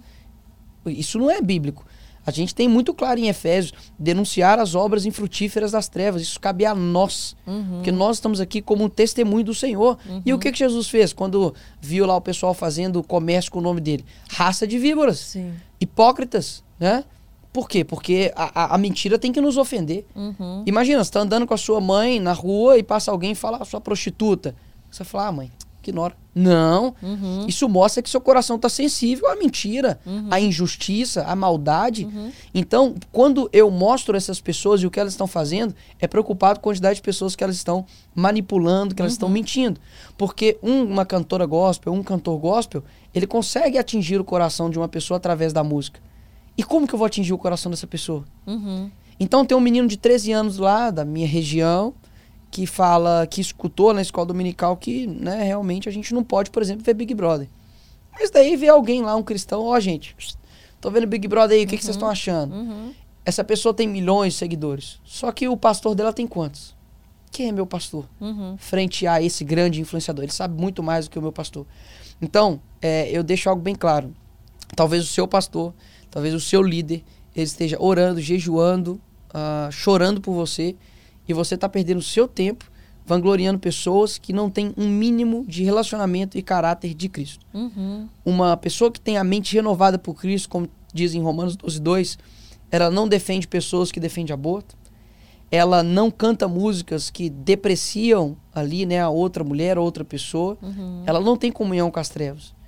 Então a gente precisa, sabe, é, é realmente tomar cuidado com isso, porque eu acho que a esquerda, o mundo, ele vai entrar e está entrando na igreja através das artes. Uhum. E, e eu acho que as pessoas ainda têm medo, né, de fazer escolhas hoje em dia. Sim. Elas não querem assumir a responsabilidade por suas próprias escolhas. Então Sim. elas preferem realmente um governo em que não há regras, em que não há ordem, Exato. em que não há aquela falsa liberdade. Né? Elas, Elas esquecem que quando ela aceitou Jesus, ela entrou em um reino. E nesse reino tem hierarquias, esse reino tem regras, esse reino não é bagunça. tem governo, tem, política governo, ali. Tem, tem tudo. Né? Esse tal de ah, cristão não pode falar de política, ah, vão lá só orar. E daí quando a gente vai orar, eles vão lá quebrar as igrejas? Não, mas é, mas Ué? é porque eles nunca leram a Bíblia, né? Você pega Exato. 1 Samuel, 2 Samuel, você pega a história de Davi, Davi foi rei. Uhum. né? Você pega ali as, é, as pessoas que estiveram ali, como Daniel, envolvidas ali na Babilônia, mudou a história da Babilônia. Pega o último versículo, fala, olha, Davi governo, é, ficou ali a- e, e- e fez influência no governo inteiro. Então, é, eu acho que a política ela vai muito mais além do que uma expressão ideológica, uma expressão partidária. A política é a capacidade de você influenciar pessoas. Por isso que eu me preocupo com um artista gospel. Uhum. Por isso que eu me preocupo com filme. Por isso que eu me preocupo com documentário, com seriado. Porque as pessoas falam assim, mas eu não sou PT. Uhum. Eu não sou Lula. Meu Deus. Só que abre uma novela. Uhum. Ah, eu não sou de esquerda. Só que ela fala assim: eu sou contra o aborto. Em alguns casos. Em outros casos, eu sou a favor. Uhum. Não, eu não sou de esquerda. Mas não tem problema nenhum a gente é, é, é, é, é cantar aqui músicas que não são cristãs dentro da igreja. Uhum. Já tem. Cara, eu vi uma igreja que estava cantando. Baladona, é, né? Não, não só balada, é. Eu já escuto teus sinais. Tu vens dentro da igreja. Hum. Então, assim, a que ponto nós vamos chegar? A gente vai ser mais amigo dos cantores gospel ou ser amigo de Deus? Por quê? Porque se eu falo daquele cantor gospel, eu não posso chamar ele para um congresso na minha igreja, né? Uhum. Porque se eu falo daquela pessoa ali, como que vai ficar nos bastidores, né? Uhum. Essa pessoa vai parar de me seguir, o povo vai ver, vai ser chato. Vamos deixar do jeito que tá aqui, né? Uhum. E graças a Deus, Karina, assim, eu não sou pastor, eu não tô à frente de igreja, eu não sou líder espiritual de ninguém, nunca me coloquei como. Então eles não têm pega para me pegar. Uhum. Porque eu não tenho apreço com ninguém. Então, se algum pastor, seja qualquer um que eu já fui, fizer algo errado, eu vou falar de você. E não para dar um de vingador, uhum. para dar um de, nossa, eu sou ali o, né, o, a pessoa que fica o fiscal de quem tá uhum. fazendo certo e errado. Mas eu sou corpo. Uhum. E como corpo de Cristo, eu tenho funções também, uhum. né? Então pode ficar tranquilo que caso algo aconteça, eu tenho a coragem, Deus me deu coragem, Deus me deu intrepidez, Deus me deu sabedoria para combater isso. Caso contrário, entrega a taça e vão pro apocalipse direto. Eu não tenho medo do apocalipse, não. Uhum. Não, eu né? também não rasgo. Pode vir, problema. Pode vir. Só deixa eu casar primeiro, na moral, é. Deus. Se puder dar uma ajudada aí, poxa, né? Você, você acha que a gente tá no fim dos tempos? Vai dar tempo pra você casar, ter quatro filhos? Não, você quer aí... Vai, né? Ô, Senhor. Tu sabes, tu sabes. tu, tu, não vai, tu não vai brincar dessa forma comigo, né? Não, vai dar tempo uh. de eu casar, tranquilo, lua de mel, entendeu? Vou sumir aí um mês, tranquilo. Ó, gente, ó, um abraço para vocês aí, mas é, eu vejo que tem sinais, né? Em 2 Timóteo, a Bíblia fala que nos últimos dias né, sobreviverão tempos terríveis. Os homens serão egoístas, avarentos, presunçosos, arrogantes, blasfemos, sem amor à família, é, inimigos uh, uh, do bem, é, colocando-se ali como se estivesse lutando por algo bom, mas eles negam o seu poder, afaste-se também destes. Uhum. Segundo Timóteo. Uhum. Então, eu acho que há sinais bem fortes. A gente está vendo isso. Uhum. Hoje as pessoas são todos, tudo isso que eu falei aqui. Sim. E em uma, em uma proporção maior. Porque antigamente, Sodoma e Gomorra, você sabia quem era seu inimigo. Ah lá, é seu inimigo. Uhum. Hoje não. Tá tudo misturado. Tá tudo misturado. Hoje a pessoa tá do lado da sua igreja, ali sentado no seu banco, e ela é uma pessoa que aporta o aborto, apoia uhum. o aborto, e tá trabalhando para colocar isso dentro da igreja. Uhum. Pessoas aí defendendo a esquerda, o comunismo, que mataram irmãos nossos em várias localidades do mundo, com uma Bíblia debaixo do baixo. Então hoje, é, tá, o, o diabo, ele ele não tá mais sólido, sabe? Ele tá gasoso, ele tá assim em todo lugar. Foi entrando de maneira sorrateira, porque ele viu que matar cristão não dá mais certo, né? Uhum. A gente a gente se multiplica, se fortalece a nossa fé, porque para nós morrer é lucro. Sim, e a gente tem visto cada dia mais ataques à, à fé, à fé cristã, às igrejas, os templos. Sim. É, qual é a maneira da gente se proteger, ao seu ver? Do cristão se proteger. Que ao mesmo tempo em que a gente quer né, é, falar da nossa fé, continuar falando da uhum. nossa fé, a gente cada quanto mais a gente fala, mais o outro lado tenta apagar a nossa voz. Oséias 4:6, né? O meu povo perece por falta de conhecimento. Ou seja, é, alimente não somente seu espírito com jejum, oração e Bíblia, mas alimente a sua alma é, a gente precisa ter. É possível ter argumentos sólidos a favor daquilo que, que a gente defende. Uhum. É, William Lane Craig, que é um rapaz incrível. Digo rapaz, ele é uma pessoa mais velha, mas é um cara incrível que me ajudou muito a defender os meus valores, defender os meus princípios. Ele tem um livro chamado Em Guarda, é, que mostra ali sobre a existência de Deus, argumentos sobre a existência de Deus. Então a gente precisa estudar. Uhum. Eu não estou pedindo para você virar um filósofo, pegar lá um crânio, né? Ser uhum. ou não uhum. ser. Eu estou pedindo para você alimentar e dar base é, racional para aquilo que você acredita. Uhum. Poxa, Deus levantou pessoas extraordinárias para ajudar a gente. Santo Agostinho, São Tomás de Aquino, C.S. Lewis, Timothy Keller, você tem o Chesterton. São pessoas assim que você para e fala: Meu Deus, esse cara é muito inteligente. Uhum. E eu não tô pedindo pra você descobrir nada. Eu não tô pedindo pra você sentar e desenvolver. Não, você tem que ler. Sabe? É muito mais difícil você capinar um lote, vai por mim. Uhum. É, senta, lê, tira 30 minutos do seu dia pra você alimentar a sua alma. Você vai ver que você vai ficar muito mais atento às artimanhas do diabo, que Efésios 5 é, diz a respeito disso. Uhum. E você vai ficar muito mais uh, uh, seguro daquilo que você acredita. Manejar bem a Bíblia saber aquilo que é e que não é. Então eu acho que além do alimento espiritual, alimenta a sua alma, porque o inimigo ele é o inimigo da nossa alma. E a, a gente vê, é, mesmo com tantas notícias, com tantos relatos, com provas de todo, em todas a, essas áreas da, da política, sobre vários assuntos, porque ainda muita gente ainda insiste e se nega a tentar ver muita coisa que está óbvio. Uhum. Porque é mais fácil viver naquilo que na mesmice, ou porque elas se sentem inclusas num, num grupo que também acreda naquilo de qualquer é forma. Porque eu acho que a mentira ela é confortante. A verdade, muitas das Viver vezes. Viver no pecado, pelo visto, também, né? Porque a pessoa não Sim, tem que mudar em nada, mas só que depois a consequência. Exato, é que... mas é porque a mentira ela é confortante, mas a verdade ela, é, ela confronta. Uhum. E quem quer ser confrontado hoje? É. Hoje a pessoa faz algo errado, você não pode falar. Hoje uma pessoa dentro da igreja faz algo errado, você não pode falar mais que pecado é pecado. Uhum. Ah, trair meu marido. Poxa, você precisa se arrepender. Que isso, pastor? Mas, uhum. né, só falta citar um pagode, né? Se tem sentimento, não é traição. É, só falta é, fazer isso. É. Então, assim, o nível das coisas tá o seguinte, a pessoa não quer confronto algum. Isso para tudo. Ela Só que é, existe algo que eu falo e é, e é verdade não existe crescimento no local de conforto. Uhum. Todo confronto gera crescimento. Por isso que a gente não tem cristãos que crescem mais. É tudo do bando Peter Pan. É o bonde inteiro. Tem vários reis, uhum. o Terra do Nunca. Por quê? Porque a pessoa tem que crescer intelectualmente, ela vai ter que ter confronto. Uhum. Ela vai ter que falar, putz, vou deixar meu Netflix de lado, vou ler um livro. Hum. Ah, vou ter que acordar cedo para ir para a escola dominical. Nem orar mais querem, querem que o outro ore por mim, ore por mim, a pessoa, a própria Exato. pessoa nem ora. Eu mando aqui um recado aqui para todo mundo que peça para orar por mim. Eu posso orar por você, não tem problema nenhum. Mas vai ter muito mais efeito Mas se ela a orar. sua oração, ela tem que chegar aos céus da sua boca. Uhum. Porque Deus, ele. Concorda comigo que ele quer estabelecer um relacionamento com você? Ele não quer uhum. estabelecer um relacionamento por osmose. Uhum. Ah, eu vou falar com a Karina e aí ajuda outra pessoa. Não. A oração de um justo pode muito seus efeitos, claro. Temos que interceder por cada um de nós, sim. Mas muita gente quer terceirizar o seu relacionamento com Cristo. Ora uhum. por mim, jejuma por mim, vai até na igreja por mim, né? Que eu fico aqui no meu YouTube. Sim. Ou seja, é, você quer uma vida de quê? Uhum. E uma vida confortante, ela, é, ela, é, ela é muito ruim. Imagina. Imagina agora, Karina, você fala assim, não preciso mais trabalhar, uhum. porque eu vou ter o dinheiro eterno para minha vida. Uh, eu não preciso mais postar meus posicionamentos, eu não preciso ter mais rede social. Eu vou ficar o dia inteiro fazendo só a minha vontade. Vai dar um ano, e eu tô colocando para mais, tá? Uhum. Você não vai estar aguentando mais. Uhum. Porque você não foi feito para isso. O cristão foi feito para guerrear. Por isso que a gente ama esporte, porque é competitivo. a gente faz Copa do Mundo, tem, tem futebol americano. Antigamente em Atenas tinha os Jogos de Atenas, Olimpíadas. Mas nós somos feitos para guerrear, porque 24 horas a gente está numa guerra espiritual.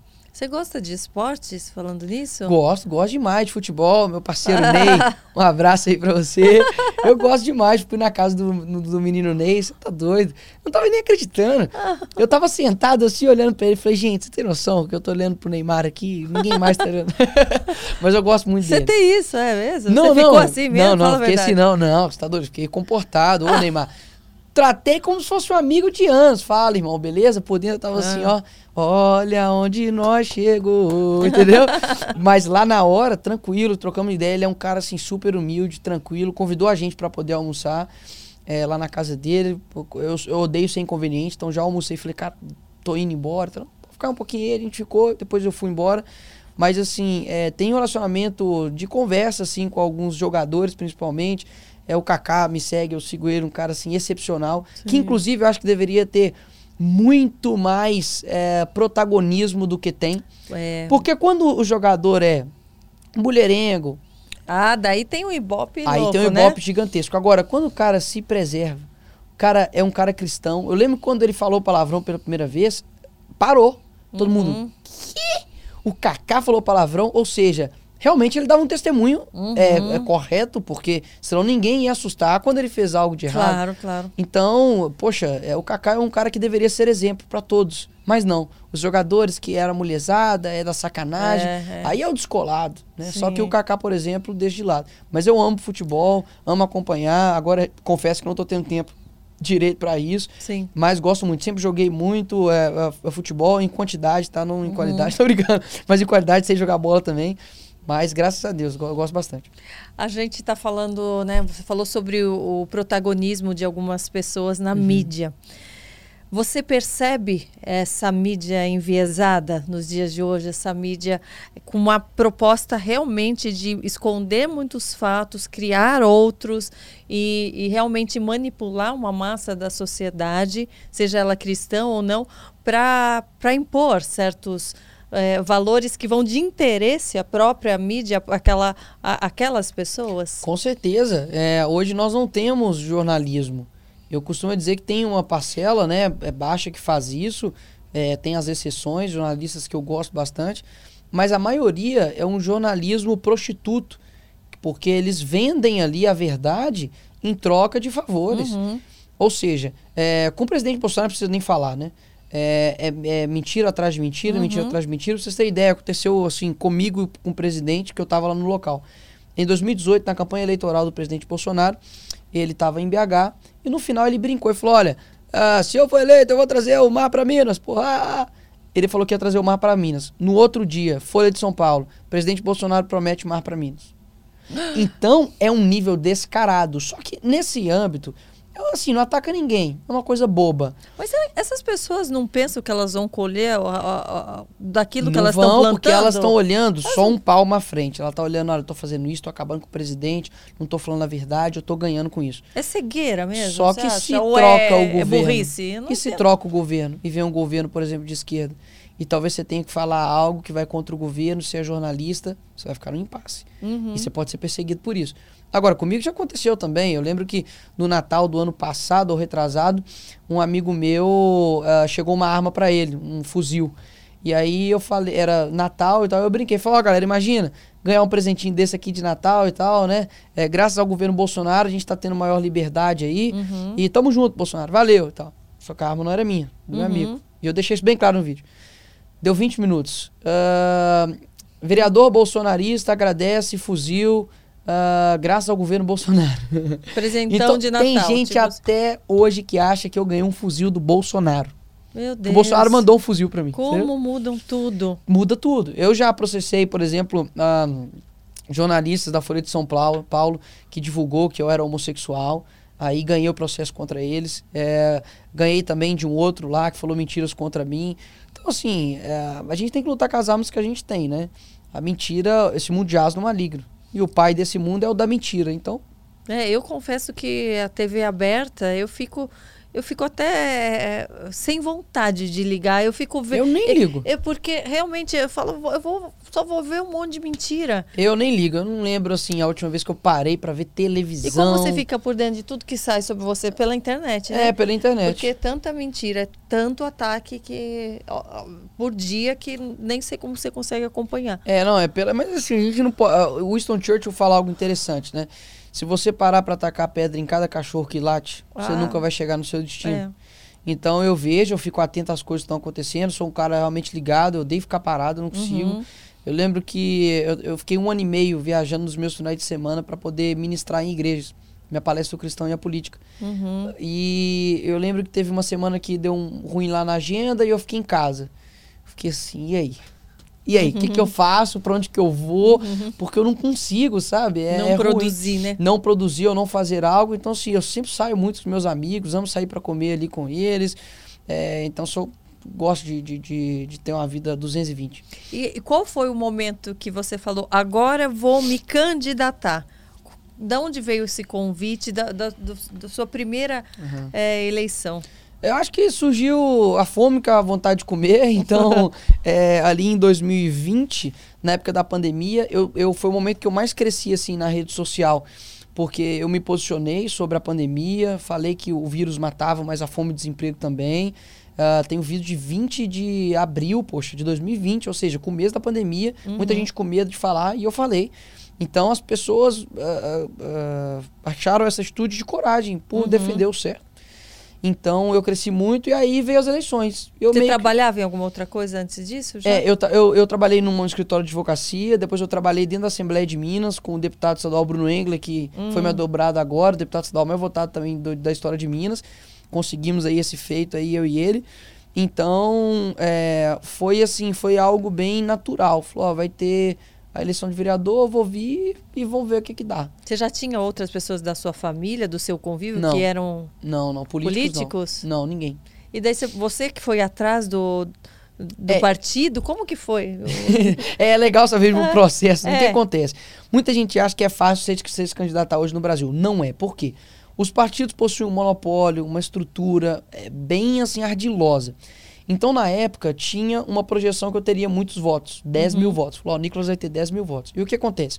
Quando você monta a chapa de candidatos tá, do seu partido, uhum. uh, você sempre tem o cacique, que é o cara que sempre é eleito, e ele monta a chapa dele para poder elegê-lo.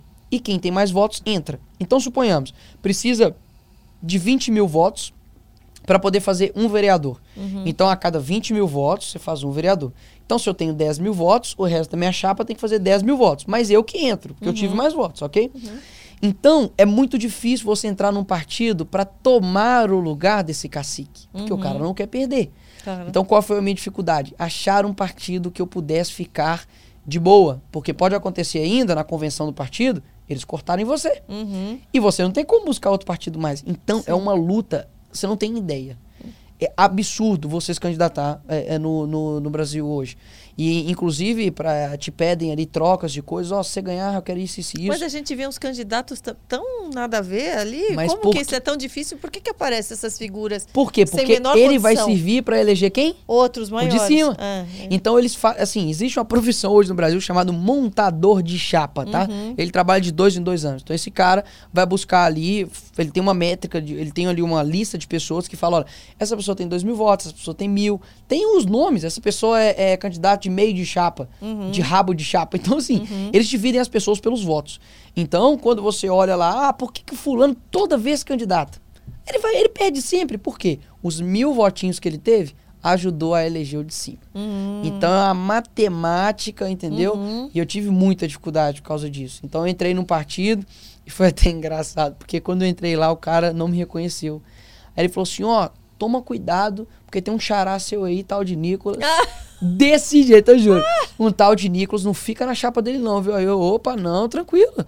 Beleza. E ele não reconheceu. Aí o advogado meu que tava do lado falou assim, cara, ele não te reconheceu, cara. Uhum. Falei, deixa, deixa abaixo. A gente só tem que entrar na chapa. Aí passou uns três dias, ele descobriu. Falou, pô, cara, então a gente tem que conversar e tal, para as coisas aqui do partido. Falei, tá, tá, tá, vamos ver aí e tal, não sei o quê. Só que, lógico, não, não prometi nada uhum. e também não falei que ia fazer nada e não fiz nada. Uhum. Porque eu falei, poxa, o mandato é meu. Sim, né? Eu quero sim. colocar as pessoas técnicas, as pessoas que eu gosto, sim. né? É uma loucura. E quando você chegou lá, você foi eleito, é, você, é, foi aquilo que você esperava? Quais foram as maiores dificuldades? Como na, na hora do vamos ver? Eu acho que a maior dificuldade foi mostrar para as pessoas que a política não é isso que elas imaginam não depende só de você. É uma sala de aula que você entra é, durante quatro anos, são os mesmos alunos. Então você tem que conversar com quem você discorda. Uhum. Você um dia ali vai esquecer a borracha, você vai ter que pedir para um cara que você não é muito afim. Uhum. Uh, você vai ter que se recuperar muito rápido. Você tem que ser. Um bom político é o Wolverine. Uhum. Sabe? Você conhece o Wolverine, Sim. né? Por que, que ele é um bom político? Não, não, porque ele é um bom político. O é. Wolverine, qual que é o superpoder dele?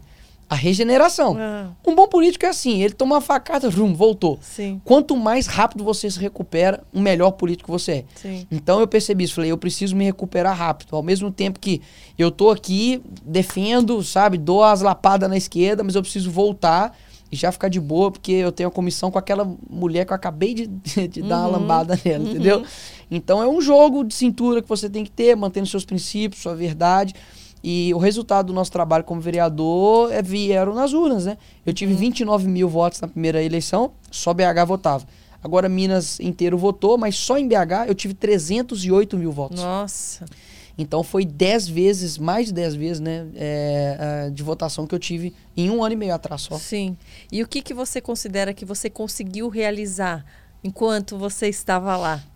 Dois projetos de lei aprovados é, que viraram fora leis. Fora a sua voz, né? Sim. Que foi a nossa voz estando é, lá fora dentro, que né? o, o, o, político, eu acho que as pessoas mais querem de político é o seguinte, fala o que eu quero falar, é. sabe, assim... Ai, tem hora que eu ouço lá falo, é isso aí, Nicolas, eu queria estar aí falando isso e você falou. Exato, e eu, eu sempre vibro. também gostei disso, porque o cara que me inspirou, que é o presidente Bolsonaro, Aquele vídeo dele, olha, é só você não matar, não roubar, não estrupar, que você não vai pra lá, pô. Acabou. eu falei, cara, eu queria falar isso sempre, cara, sabe? Era uma coisa que a gente sempre quis falar, só que a gente sempre viu aqueles políticozinhos, almofadinha, que não, veja bem e tal. Eu falei, cara, esse cara é real. Uhum. Então eu quis passar isso. Falei, gente, eu quero ser real e não vou mudar. Do jeito que eu sou aqui, é o jeito que eu converso nos bastidores da política, é na hora lá da sessão. Eu, eu nem eu, sabia eu que na hora da sessão você pode falar o que você quiser, do jeito que você quiser. Pode, você, pode você ser... só tem que tomar cuidado para não quebra, quebrar o decoro, né? Que aí é, é uma. É, são palavrões, são ofensas pessoais. Mas você pode falar alguma coisa e a outra pessoa achar que você ofendeu e te processar por isso pode, ou não quer falar do lá, não? Pode, eu tô cheio de processo aí. Tem que fazer a fila e vir um de cada vez, porque. mas tô cheio. Mas assim, é, é aquela coisa. Hoje, você se posicionar contra algo, você já se torna alguma coisa fóbico, uhum, entendeu? Uhum. Então, se você posiciona contra uma marmanjo entrar dentro da, do banheiro da sua irmã, você vira um homofóbico. Então, se ser homofóbico é isso, tamo junto aí. Uhum, entendeu? Uhum. Qual a, a tua maior luta hoje? Para o que mais você tem, tá com mais vontade realmente de, ah, de lutar? Agora, com certeza, todas as minhas forças para a reeleição do Bolsonaro. Sim. Eu não acho que vai ter uma outra oportunidade para a gente fazer crescer o Brasil. A gente Sim. teve quatro anos difíceis e o presidente merece, sabe? E não é só por ele, é pelo Brasil. Uhum. O Brasil enfrentou uma pandemia, a gente enfrentou uma guerra, né? 10 mil quilômetros daqui, mas que impactou o mundo todo. E a gente quer colher os frutos, cara, que foram plantados. Então, assim, ele, ele merece isso, sabe? Uma pessoa que é, tá fazendo tanto pelo Brasil. É, eu, eu encontro com os ministros deles, do, do Bolsonaro, todos muito inteligentes, técnicos, voltados todos os dias para fazer algo pelo, pelo nosso país. Uhum. Antes você não tinha isso, você acha que o Lula vai ter isso? Não vai.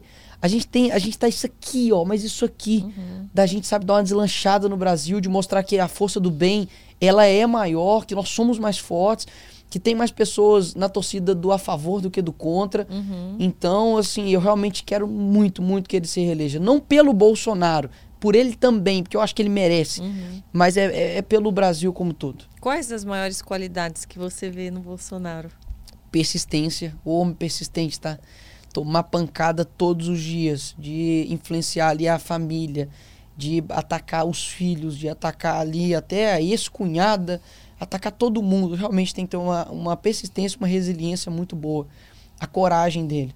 É inegável que enquanto o mundo todo estava indo para um lado, ele estava indo para o outro.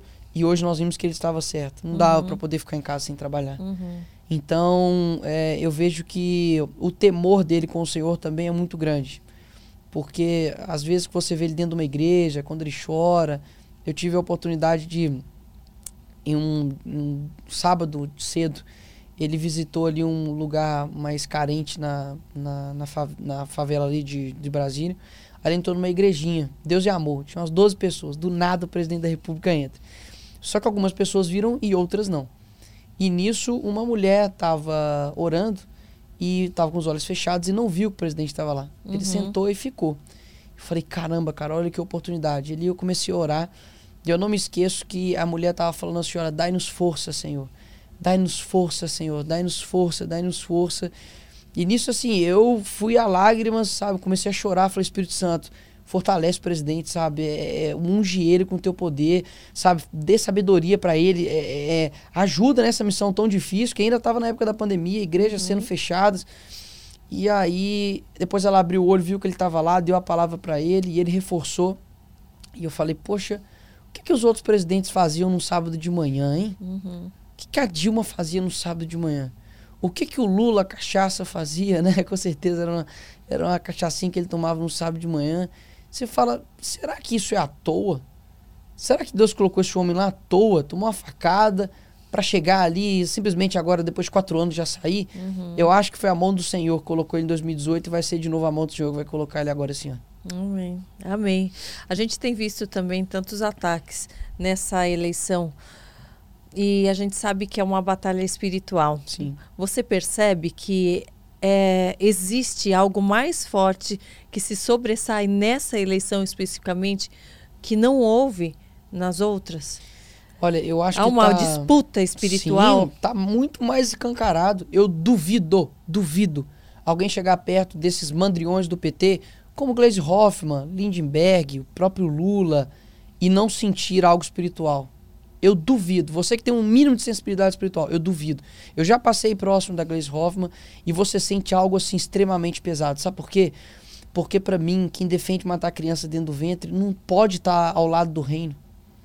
Não tem como. E agora veio um, um, outro vídeo, né? Em que ele fala o oposto disso, né? É, um estelionatário eleitoral, né? Você percebe Tem os dois que... vídeos juntos? Um é, que fala a... uma coisa, outro que fala outra? Mas aprendeu. Marcelo Freixo, por exemplo, ele era contrário à legalização das drogas. Chegou na época de campanha, não... Eu, ó, era, ele era a favor da legalização das drogas. Chegou agora na época de campanha, não sou a favor da legal... sou contrário à legalização das drogas. Então eles vão mudando de acordo com a vontade. Por isso que o Olavo falava que é, o comunismo, o socialismo, ele é muito volátil. Ele é igual a água, sabe? Antigamente eles matavam homossexuais, hoje eles utilizam as minorias em prol da causa. Antigamente uh, eles não queriam nem saber de igreja, matava cristão, destruía católico, matava religioso. Hoje eles já querem infiltrar dentro da igreja. Então aquilo que é a favor da causa tá junto comigo. Então realmente é uma batalha espiritual, é mesmo. Quando você olha aí é, a, a declarações do Lula falando que, olha, se o Bolsonaro, quando eu ganhar, é, eu vou colocar os padres e os, e os pastores nos seus devidos lugares. Uhum. O amigo do Lula, Daniel Ortega, fechando igrejas na Nicarágua. Então, assim, você acha que, uh, uh, que esse pessoal está brincando de ser nosso inimigo? Pelo contrário. Quando você já viu uma fala né, uh, genuína do Lula ou de alguma pe pessoas da esquerda com relação a Jesus Cristo, com relação a arrependimento, uhum. com relação à mudança de caráter, com relação à valorização da vida? Você não vê a esquerda defendendo a família, que uh, a nossa base é a Bíblia. Uhum. Eles nunca pegam a Bíblia para falar, olha, minha regra de fé é essa aqui. É. Porque se fosse, não seriam de esquerda. Uhum. Se fosse, não estaria apoiando Lula. Sim. Né? E o feminismo? Como que você enxerga hoje o feminismo, principalmente no Brasil, da Sim. forma com que ele ele está sendo colocado, exposto como algo super positivo? O feminismo é o maior movimento genocida do mundo mas é silencioso. Você tem aí, em média, 55 milhões de crianças abortadas por ano. É, e o que o movimento feminista traz para a mulher, que é um direito reprodutivo. Ou seja, na verdade, o feminismo é uma magia, né? Ana Campanholo fala isso. É a fada sininho. É, pois é. A é mas, também mas, tá nessa, hein? mas a diferença é o seguinte, a bruxaria. Porque é. a, o que, que é a, a bruxaria, pelo menos eu digo no âmbito de desenhos animados? Você tem um sapo e você fala, prim, transforma num príncipe. No caso do feminismo é o contrário. Ele mata a criança e chama de direito reprodutivo. Uhum. Então, como um direito reprodutivo gera morte? Só pode ser bruxaria esse negócio. Uhum. Então, é, o feminismo, quando você pega as origens dele, Simone de, de Beauvoir, é, Clara Zetkin, Clara Zetkin é, você tem a Margaret Thatcher, a Margaret Thatcher não, perdão, a Margaret Sanger, você, você vê que todas elas defendem o aborto, a matança de crianças dentro do ventre, e você é, começa a perceber que só pode ser um movimento do maligno. Um movimento realmente que quer destruir a feminilidade, quer destruir a maternidade. E hoje, quando elas não conseguem matar a sua criança dentro do ventre, ela te desestimula a ter filhos. Uhum. Chega numa faculdade, fala assim: olha, quem aqui quer ter filho? Umas três vai levantar a mão numa sala de 40 e falar: ah, depois que eu tiver curtido minha vida, lá para os meus 40, 30, 35 anos. Uhum. Mas a Bíblia fala que filhos são herança do Senhor. Uhum. E olha só, você tem dois tipos aí: aquelas que matam a herança do Senhor e aquelas que abrem mão da herança do Senhor. De duas, uma. Ou se você vai, ou você se torna uma homicida, ou se você se torna uma pessoa infeliz. Uhum. Porque eu acredito que uma pessoa que tem herança do Senhor seja mais feliz que a outra. Uhum. Poxa, a herança do Senhor, se uma herança do seu pai é bom, imagina daquele que te criou. Sim. Então é muito forte quando você vê o movimento feminista enganando principalmente adolescentes, jovens, meninas que tinham tudo para poder formar uma incrível fa família, para poder ser amada é por um outro homem, mas o diabo ele é o pai da mentira. Uhum. Então ele uhum. distorce o amor. O amor se torna sexo. O amor se torna prazer carnal. E aí quando ela escuta Deus é amor, ela fala: não quero não, já uhum. experimentei. E ela deixa de experimentar o amor de Deus. Sim, que é completamente diferente. Completamente diferente. A gente está falando dos direitos né, humanos, do direito à vida, do direito da criança. E a gente tem visto a batalha da Damares com Sim. relação a isso. Uma serva de Deus, cristã, uhum. que também está ali na política, lutando por todos principalmente para causas para as causas das mulheres das crianças e eu tenho visto assim eu não sei o que, que me choca mais se é tudo que ela né, tem trazido à tona é, desses abusos na infância de recém-nascidos ou se é ver artista ver, ver é, a TV querendo processar a Damares como se ela tivesse ela fazendo algo errado Sim. de ir a favor dessas causas de, de, de, de, proteção a essas pessoas. enquanto isso, o ator global Eu foi condenado. E foi solto. Foi que solto é no dia das, das crianças. crianças. O que é isso, meu Deus? Mas assim, o, o, o que eu quero trazer para você é o seguinte: não que eu não fique surpreso com isso porque é chocante. É chocante. Mas quando é você É esperado vê... do jeito que está vendo, mas é, é chocante. Esperado. E o que qual, qual é o nosso papel? É mostrar para as pessoas que, pessoal, vocês estão entendendo a guerra que a gente está enfrentando? É, e muita gente ainda pede uma falsa, um falso pacifismo, onde na verdade você está numa guerra, você coloca uma luva de boxe, você entra no ringue, e o outro lado o cara tá com uma arma, tá com a faca e com soco inglês. Como que você vai combater essa pessoa? Então, assim, é, será que nós realmente temos que ser equilibrados em combater o mal? Eu não estou pedindo para você ser igual a eles, mal educados, produzir mentiras, mas ao mesmo tempo tem muita gente que fica em cima de uma posição de hierarquia moral uhum. que dá mais força para o inimigo. Uhum. Então a Damares, ela tem todo o nosso apoio, tem que ter o apoio das outras pessoas, influenciadores aí, né, que estão com medo de perder é, seguidores. Cuidado para você não perder seu maior seguidor, uhum. talvez mais importante. Exatamente. Né? Porque, olha, é por nada não, mas se o Jesus teve 12 e um traiu, você que tem um milhão de seguidores aí, 100 mil, vai. É. 100 mil aí realmente vai deixar de se seguir. E a gente tem que botar na balança. Eu tô é. aqui para poder a, a, pela verdade ou eu tô aqui para poder agradar as pessoas com mentiras confortantes? Sim, sim. Então me, me preocupa, mas ao mesmo tempo também eu fico é esperado que eu conheça essa trupe. Sim. E você teve também seu TikTok banido, não é, teve? foi banido e voltou. E voltou? Como que foi? Foi voltou? Você recebeu um avisinho, tipo, vamos banir, mas olha, é, eu, se você quando, continua é, assim, vamos banir de novo. Quando eu entrei, aí falou, olha, seu TikTok foi, foi sua conta foi excluída permanente. Uhum. Aí tava a opção de recurso. Aí eu cliquei no recurso, mandei para lá, olha, estão fazendo isso, isso, isso comigo e tal, não violei nenhuma diretriz da comunidade, mandei. Aí divulguei. Aliás, é que, é, que diretriz é essa? Aliás, porque a gente só vê o que a gente vê de absurdo ali não. e ninguém é banido, né? Exatamente. É impressionante. Não, eu falar que o Lula, porque você sabe que agora o TSE uhum. proibiu de falar que o Lula é ladrão. E né? como que pode? Então a gente vai ter que fazer outras coisas. Gente, ladrão não pode.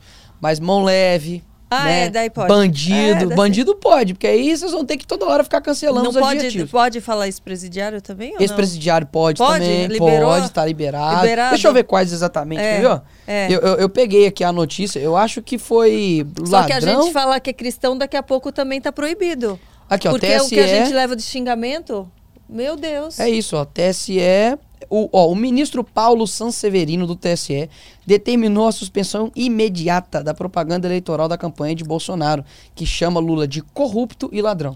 Ou seja, Agora o negócio é chamar o Lula de bandido, criminoso, mandrião, mão leve, malfeitor. E aí... chamar o padre de padre de festa junina tá tudo ok também. É... Esse desacato a, a, esse tipo de autoridade. E Karina, olha que né? coincidência, pessoal. Esse mesmo ministro, Paulo Sanseverino, foi o ministro uh, que é, mandou eu deletar o meu vídeo do Lula. Ah. Sabe aquele vídeo do Fazueli? Uh -huh. Que tava com 30 milhões aquele de visualizações. Vídeo fundo preto, né? Exato, 20 milhões, 30 milhões de visualizações. E ele foi indicado por quem? Você tem um chute. Qual ex-presidenciável, ex-presidente? Ah, ué, o próprio L. O Lula. O, o próprio L. Então, são coincidências incríveis é. da vida, né? Ele beneficia o Lula toda hora, uhum. ele censura os opositores e o pessoal acredita que a gente vive numa democracia, sim, né? Sim. Confia. Sim, sim. E como que a gente vai confiar nas urnas? Vendo essa roubalheira que pois tá é, tendo. assim, tudo no Brasil é truco. Para quem joga truco aí, tudo no Brasil é truco. Truco, truco tudo, entendeu? É, é igual a, a, Como é que fala? Aquela grávida lá de. Taubaté. Taubaté. É, é aquilo dali, entendeu? Uhum. Você olha e você fala, parece, mas eu truco. Aí no fim das contas você vai ver que era só uma mulher uhum. cheia de coisa dentro da barriga. Uhum. Então tudo hoje no Brasil você tem que ter um passo atrás. Você tem que falar, uhum. opa, será que é mesmo? É igual o pessoal, o Lula agora falando, Lula é cristão. Você fala, opa, então, será que é mesmo? Então você tem que botar, você tem que checar tudo, checa. Uhum. Porque senão, caso contrário, você vai ser enganado aí 24 horas. Uhum. Mas você, não se preocupa com esse segundo turno? A questão não de que se vai ter mais votos, se não vai ter, mas que vai ser contabilizado uhum. corretamente? Uhum. Assim, eu, eu me preocupo e o pessoal ainda pega no meu pé, né? Porque eu tive muitos votos, mesmo assim eu desconfio. Mas é direito meu eu desconfiar muito. Eu, eu, vejo que é inseguro. Eu vejo que tem muitas brechas. Eu vejo que é possível a gente deixar mais transparente.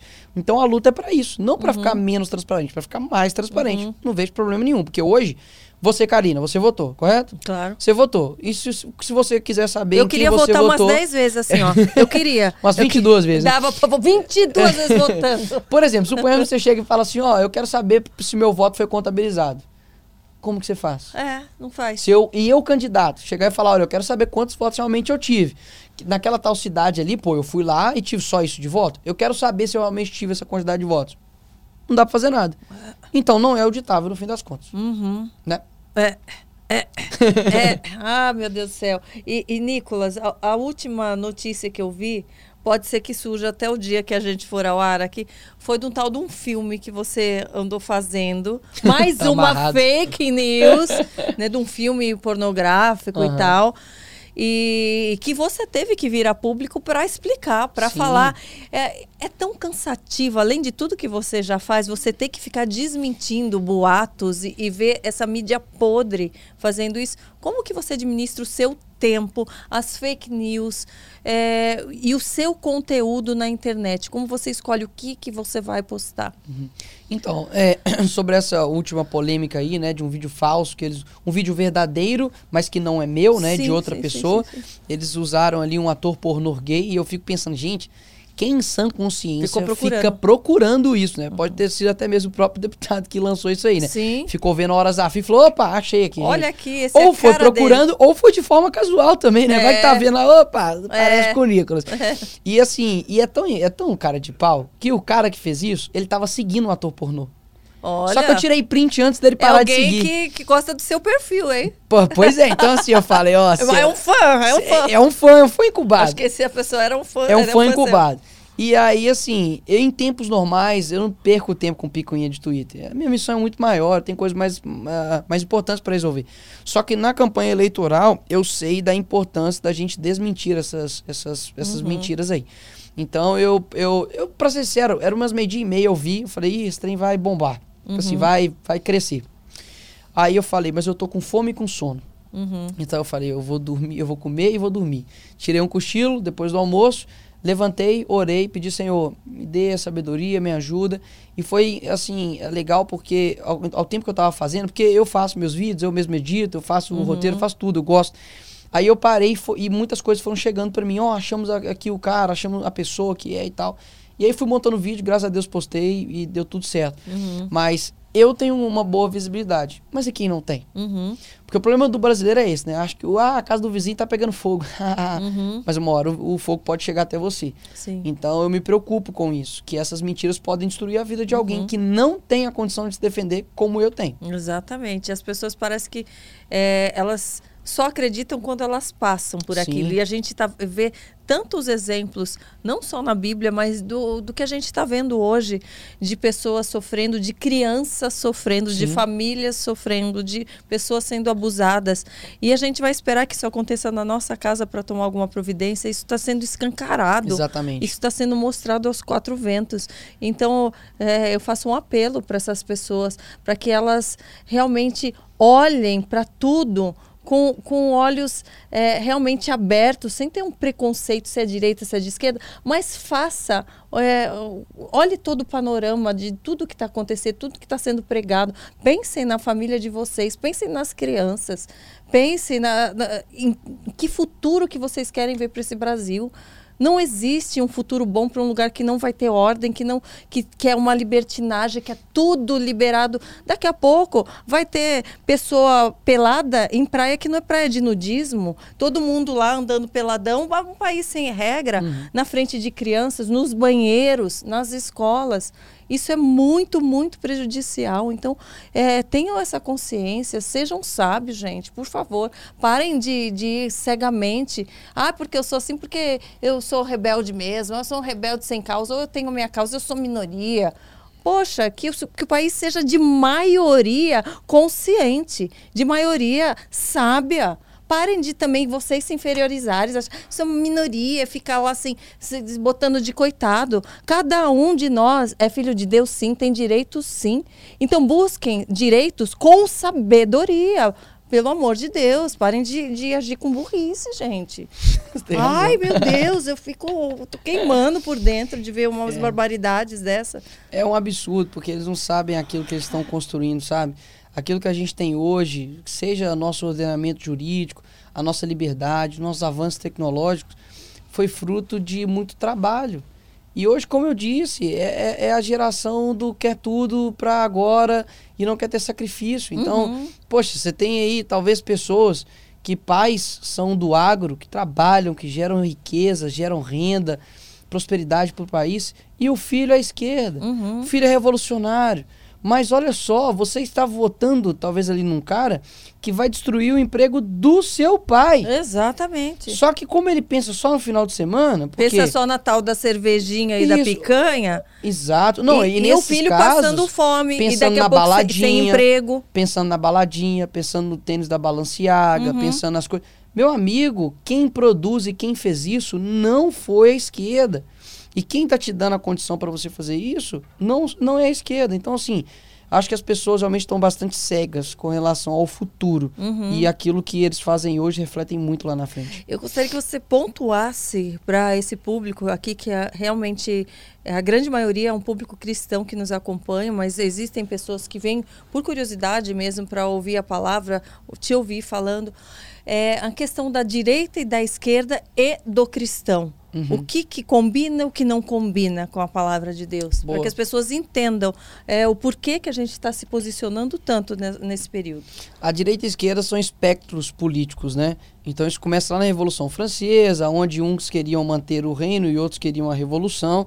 Mas hoje ficou assim, vou utilizar esses termos porque fica mais genérico, mais fácil de explicar. Sim, Mas é muito é mais muito muito culto. Não, eu digo, não, eu digo que é muito mais complexo do que só isso. Até porque o ser humano não é preto e branco. O ser humano não é lá e cá, né? Sim, a gente sim. tem várias coisas. Mas para ser bem resumido, a, a direita ela estuda e ela trabalha por um governo menor e maior liberdade para o indivíduo, porque a totalidade das pessoas é, ela é formada por cada indivíduo. Se você tira a individualidade, você torna o ser humano uma massa. Uhum. E essa massa perde a personalidade. Essa massa perde o, o a sua vontade, uhum. o seu direito. Então, é, você vira ali simplesmente uma massa. E é o que a esquerda geralmente quer. Uhum. Então, mais Estado é, é, o que a esquerda quer. Que é o quê? É você ter mais a, atividade do Estado na sua vida. Então, seja na regulamentação do seu trabalho, seja ali na, na, na relações ali com a própria igreja. Hoje, por exemplo, você tem na China, Coreia do Norte, uh, os pastores fazendo ali uh, o sermão, mas tem que enviar primeiro para alguém do Partido Comunista para dar um ok e depois ele pregar.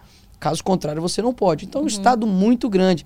E muita gente confunde um Estado grande com um Estado cuidador, que é uma mentira.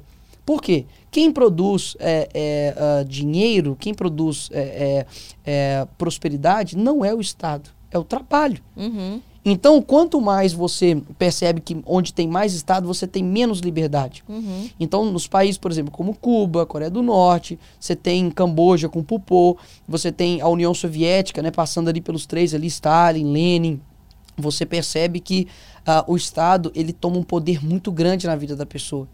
E geralmente ele é acompanhado com a supressão da sua liberdade religiosa. Por quê? Porque o Estado se torna Deus. Uhum.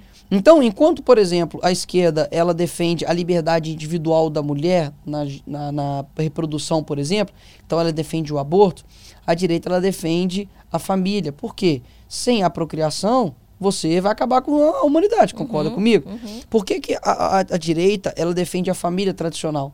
Porque nós somos conservadores. O que isso quer dizer? Que nós somos retrógrados, que a gente não quer ter avanço nenhum? Não. Mas é porque a gente quer conservar aquilo que é bom. Então, basicamente, você vai colocar isso, uma régua na sua vida, vai falar: A família tem dado certo, muito embora tenha os seus problemas, não é perfeito, mas tem dado certo, é a base da sociedade, então nós vamos conservar. Uhum. Casamento é algo que, que dá certo a instituição casamento? Sim, então vamos manter. Divórcio é algo bom para a sociedade? Não. Então, isso aqui eu não quero. Uhum. Matar uma criança dentro do ventre é bom? Não, porque a mulher tem 10 vezes mais propensão de suicídio, de automutilação, de depressão. Então não quero. Ah, então vamos ver. O vício.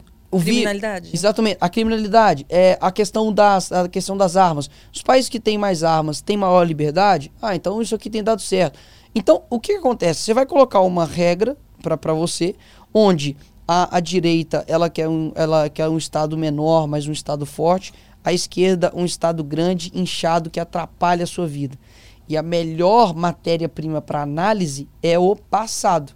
O presente está acontecendo, o futuro não aconteceu. Então, uhum. a única uhum. coisa que você consegue analisar é o passado, correto? Uhum. Analisa o que aconteceu nos países uhum. uh, de esquerda: uhum. perseguição aos cristãos, desarmamento, opressão, genocídio. Os uhum. verdadeiros genocidas são os comunistas e não nós queríamos sair de casa para trabalhar durante uma pandemia. Então, eu acho que, inclusive, eu falo isso. Eu tenho um curso chamado Cristão e a Política, tá? Para quem quiser, tem um livro também uhum. que eu uhum. esqueci de trazer aqui para você. Que raiva. É, viu? É pra eu comprar. Tá vendo? Não, não, eu vou te... Tá vendo aonde? Não. Tem, tem na minha livraria. Livraria do Nicolas. Ah. É, qual é o nome da livraria do Nicolas? Eu sou livraria bem criativo. Do livraria do Nicolas. Então, só colocar lá, tem o meu livro. E esse curso eu mostro, eu tenho dois cursos. O Cristão e a Política, que é o papel do cristão em meio a isso. Eu explico tudo é, ativismo LGBT, ideologia de gênero, é, as fases do, do, do, socialismo até chegar ali o comunismo, Che Guevara e todo tipo de socialismo que aconteceu no mundo. Então é bem bacana. Bota o vídeo, tá bem legal. O pessoal uhum. chama de Netflix da direita. É, é top. e tem também o curso do Vote Certo, que eu explico mais, digamos assim, teoricamente falando, o que, que um deputado faz, o que, que o vereador faz, uhum. é, como que monta chapa, esse tipo de coisa. Então, algumas coisas que eu perguntei rapidamente, né? Exato. Aqui, aqui. E dá para aprofundar mais nesses cursos e no livro, principalmente. Você ora todos os dias? Sim. Qual é a sua rotina de oração? Como eu, é? Eu, Tem um horário específico? Tem, quando eu acordo e quando eu durmo. Porque, e no, meio, e no meio do dia, tudo que eu vou fazer, a gente fica em oração, né? Uhum. Mas eu fiz um compromisso comigo de que eu não ia fazer nada sem orar antes. Então, assim, eu lembro que eu peguei um, um momento na minha vida que eu tava acordando, já pegava o celular, um milhão de coisas, aí eu esqueci. Tem que sair. E esqueci, esqueci uhum. de orar. Então eu acordo, eu oro, né? É, leio, leio a Bíblia todos os dias. Então, assim, é, nem que seja ali dois capítulos, três uhum. capítulos, quatro capítulos. Mas a importância que faz isso na sua vida é, é absurda. Uhum. Porque você, quando, muitas vezes você fala assim, nossa, tô fraco para poder lutar contra esse pecado. Mas é lógico, poxa, tu não ora, tu não jejua, é. você não lê a Bíblia, você quer tirar é. força de onde, né? É. E quando também eu vou dormir. Aí quando eu vou dormir, eu olho que eu tenho que olhar no celular, dou tchau e tal, e depois eu vou e, e oro e, e, já vou descansar. É a melhor é, maneira. Você tem jejuado agora? Tenho, recentemente? Tô. Você está seguindo Nossa, lá também? Meu Deus do céu. Que, como que você faz o seu jejum agora? Como você está tá, fazendo? Tá, eu estou fazendo, eu fiz de três. Eu fiz três. Primeiro foi um voto, né, que eu fiz com Deus, por isso que meu cabelo tá, tá baixinho assim que é para bater o recorde de Minas Gerais, o deputado mais votado. Aí Deus me honrou, fez do Brasil. Aí eu fiz uma tatuagem no peito do Bolsonaro. Tô brincando, imagina. tá aí o corte, hein? Nicolas Ferreira faz é, tatuagem do Bolsonaro. na hora eu não quero te falar, mas eu, eu fiquei assim. Ui? Não, tô brincando. Mas é, aí eu só raspei mesmo. É, eu fiz um propósito também pro meu casamento, então eu tô sem comer doce. E galera, se você acha que você não é viciado em doce, você é. Eu tô assim, não tô brincando. Esse é o mais difícil que eu fiz disparado. Fique sem comer carne, fique sem comer arroz, faço é, jejum de Daniel, que, mas o, o doce tá. Inc... E assim, é todo tipo de doce. Então eu não tô. É, é, bala, bombom. Não, bala, bombom, bolo, é, é, Todd, nada. Então, assim, realmente tá sendo bem difícil, mas é por uma causa válida, né? E até quanto? Você, você faz um propósito tantos dias? Ou como... É, e o voto foi até as eleições, então raspei. E o, o segundo do doce até o meu casamento. No dia do meu casamento eu já vou. Eu já vou comer doce. Quando vai ser? Não pode falar? Não pode, abril. Abril? Abril, abril, é. Sem doce até lá? Sem doce até lá. Mas na festa você vai poder? Não, na festa eu vou poder, Aleluia. pô. Tá aí. Não. Redobra aí esse número de doces. Não, você tá doido. Eu já falei, ó. Você experimenta tudo aí, mas experimenta os bons que eu quero comer todos possíveis, entendeu? E eu sou apaixonado com doce. Nossa, é bastante tempo. Principalmente de chocolate. Não, é bastante tempo. Tô, meu Deus do céu, mas é para um, algo bom. Sim. E agora, os 21 dias, eu fiz de refrigerante. Então, vou fazer até o final aí da campanha do, do presidente. Refrigerante Sim. também é algo assim que pega, tá? Domingo ali, de, em família, churrasco, aquelas, aquela coca gelada até te chamando, você fala. Não, ah, obrigado. Engraçado, né? Eu que não tenho o hábito de tomar, pra mim que? é facinho. Sério? Ah, não, aí é brincadeira. Esse jejum Mas qual tá o jejum difícil que você faz? Eu fico sem qual, nada de Qual que é o mais difícil pra você? O meu eu fico só na água. Mas diga assim, mas o que mais te. Que, o Talvez que, se eu, se É o que mais te custa fazer, dentre todos, de alimento, por exemplo. De alimento, pão. Pão, pão é um. É, pão... Pãozinho, pãozinho, pãozinho. Tem quentinho. gente que faz de televisão, tem gente que faz de jogo de futebol. Ah, é. é. Tem gente que faz, sei lá, de seriado, Netflix. Porque assim, eu amo. Chegar em casa e tal, depois tomo um banho ali, faço minhas coisas, vejo um pouquinho ali e a, a TV é um sonífero para mim. Eu vou assim, vou dormir, é gostoso demais. Eu amo, eu gosto. Você dorme que horas, mais ou menos? Ah, depende. depende. Tem dorme dia, pouco? Tem dia que uma e meia, tem dia que meia-noite. Meia, não, meia-noite eu tô mentindo. Meia-noite para frente, todo dia. É, você tem tido tempo para descansar? Ou você tem encarado esse como um período muito importante e descansa depois? Nossa, como... você falou, me deu até vontade ah de você já. não, é, é, não, não tô descansando. Assim, ah. É, eu acho que alguns momentos da nossa vida são fases, né? Tem fases que você dá uma descansada, tem fases que você dá o gás. E eu quero chegar no final dessa, desse segundo turno sabendo que, assim, eu fiz o máximo que eu pude. Uhum. Sabe? Se der o resultado contrário, eu ainda assim vou estar. Eu fiz o máximo que eu pude, sabe? Tudo que eu puder fazer, realmente eu, eu vou fazer, sabe? Já agendei agenda no Nordeste, como eu disse, em Norte de Minas. Tenho conversado com. Meu telefone não para, assim, de coisas para fazer, de pessoas entusiastas que querem ajudar e ao mesmo tempo é muita coisa. Uhum. Então, assim, realmente não tô descansando, mas é, eu, eu não gosto também de ficar parado. Então é uhum. é bom, eu gosto de ficar, sabe, na correria. Nós estamos a poucos dias da eleição. É... Que mensagem você quer deixar para quem nos ouve sobre esse momento, que é um momento muito importante? Você já está eleito, mas ainda precisamos eleger o nosso presidente. O que você gostaria de falar para essas pessoas que ainda estão indecisas ou que aí, pensam em votar nulo? Olha, Dante ele fala que os locais mais baixos do inferno são reservados para aqueles que ficaram em omissão. Então, o que eu tenho para dizer para você é que o futuro do Brasil realmente está nas nossas mãos. Eu não acredito que vai ter uma outra oportunidade. Quando você olha para a Venezuela, os jovens ficaram atônitos, muito felizes com a eleição do Nicolás Maduro, com todas as suas promessas mirabolantes. E hoje eles estão literalmente revirando lixo para poder comer. As pessoas uh, ali em Cuba deram gritos de vitória quando Fidel Castro tomou o poder, 1959 para frente. E já tem aí quantos anos que Cuba está uh, ah, em um país parado, inerte. E eu vejo que é papel nosso a gente realmente uh, lutar pela nossa liberdade, lutar por um país muito melhor. Quando você sai do Brasil, você fala, poxa, isso poderia tanto ser o nosso país, porque a gente sabe aproveitar coisas boas. O brasileiro, você dá um copo para ele, ele brinca. O brasileiro, você sabe, tá tudo ferrado, a gente conversa, a gente sabe tirar a alegria da pedra. Então, por que, que a gente não usufrui das coisas que a gente tem? Uhum. Rio de Janeiro é maravilhoso. A gente tem um Brasil rico, você planta pedra, nasce, é, nasce fruto da pedra, né? A gente tem tudo aqui de bom. Deus realmente reservou algo para o nosso país. Uhum. E a gente está deixando de viver algo, talvez experiências incríveis uh, de família, de experiências incríveis, até mesmo de lazer, por conta de uma promessa mentirosa, fácil uh, e enganosa da esquerda mais uma vez. Uhum. Então, realmente, eu não quero que o Brasil tem o gosto de a gente foi enganado. A gente podia ter feito mais. A gente podia ter se posicionado. Eu podia ter uhum. dado mais o meu gás, porque afinal de contas, eu fiquei com vergonha. Eu fiquei tímido. E hoje eu tô tendo que passar aqui essa dificuldade né, no meu país. Uhum. Então, poxa, eu amo o meu país. Eu amo a minha bandeira, sabe? Eu amo, eu amo a nossa bandeira. A bandeira do Brasil é uma das mais, para mim, é a mais bonita do mundo. O nosso hino é maravilhoso. Sabe, a gente tem um, um, uma dimensão continental. Você conversa com carioca é diferente do paulista, você vai no sul é diferente, vai no nordeste, você ri até, o pessoal gente boa. Aí você todo o Brasil, ele tem algo diferente. O brasileiro é conhecido no mundo inteiro por ser pessoas diferentes, sabe? A gente não é igual a todo mundo. Então por que a gente se rebaixou tanto? Uhum. Para ficar aí sob um jugo de pessoas que só derrotou o nosso país. Então você que está aí indeciso, não tem o gosto amargo de depois falar, poxa, eu poderia é, ter, ter dado ali o meu voto e decidido essa eleição. Então, assim, eu peço para você, realmente reflita, pense, e acima de tudo, seu voto é secreto. Você não está sob o jugo de ninguém, uhum. de traficante, de, de, de organização criminosa, de partido. O seu voto é livre.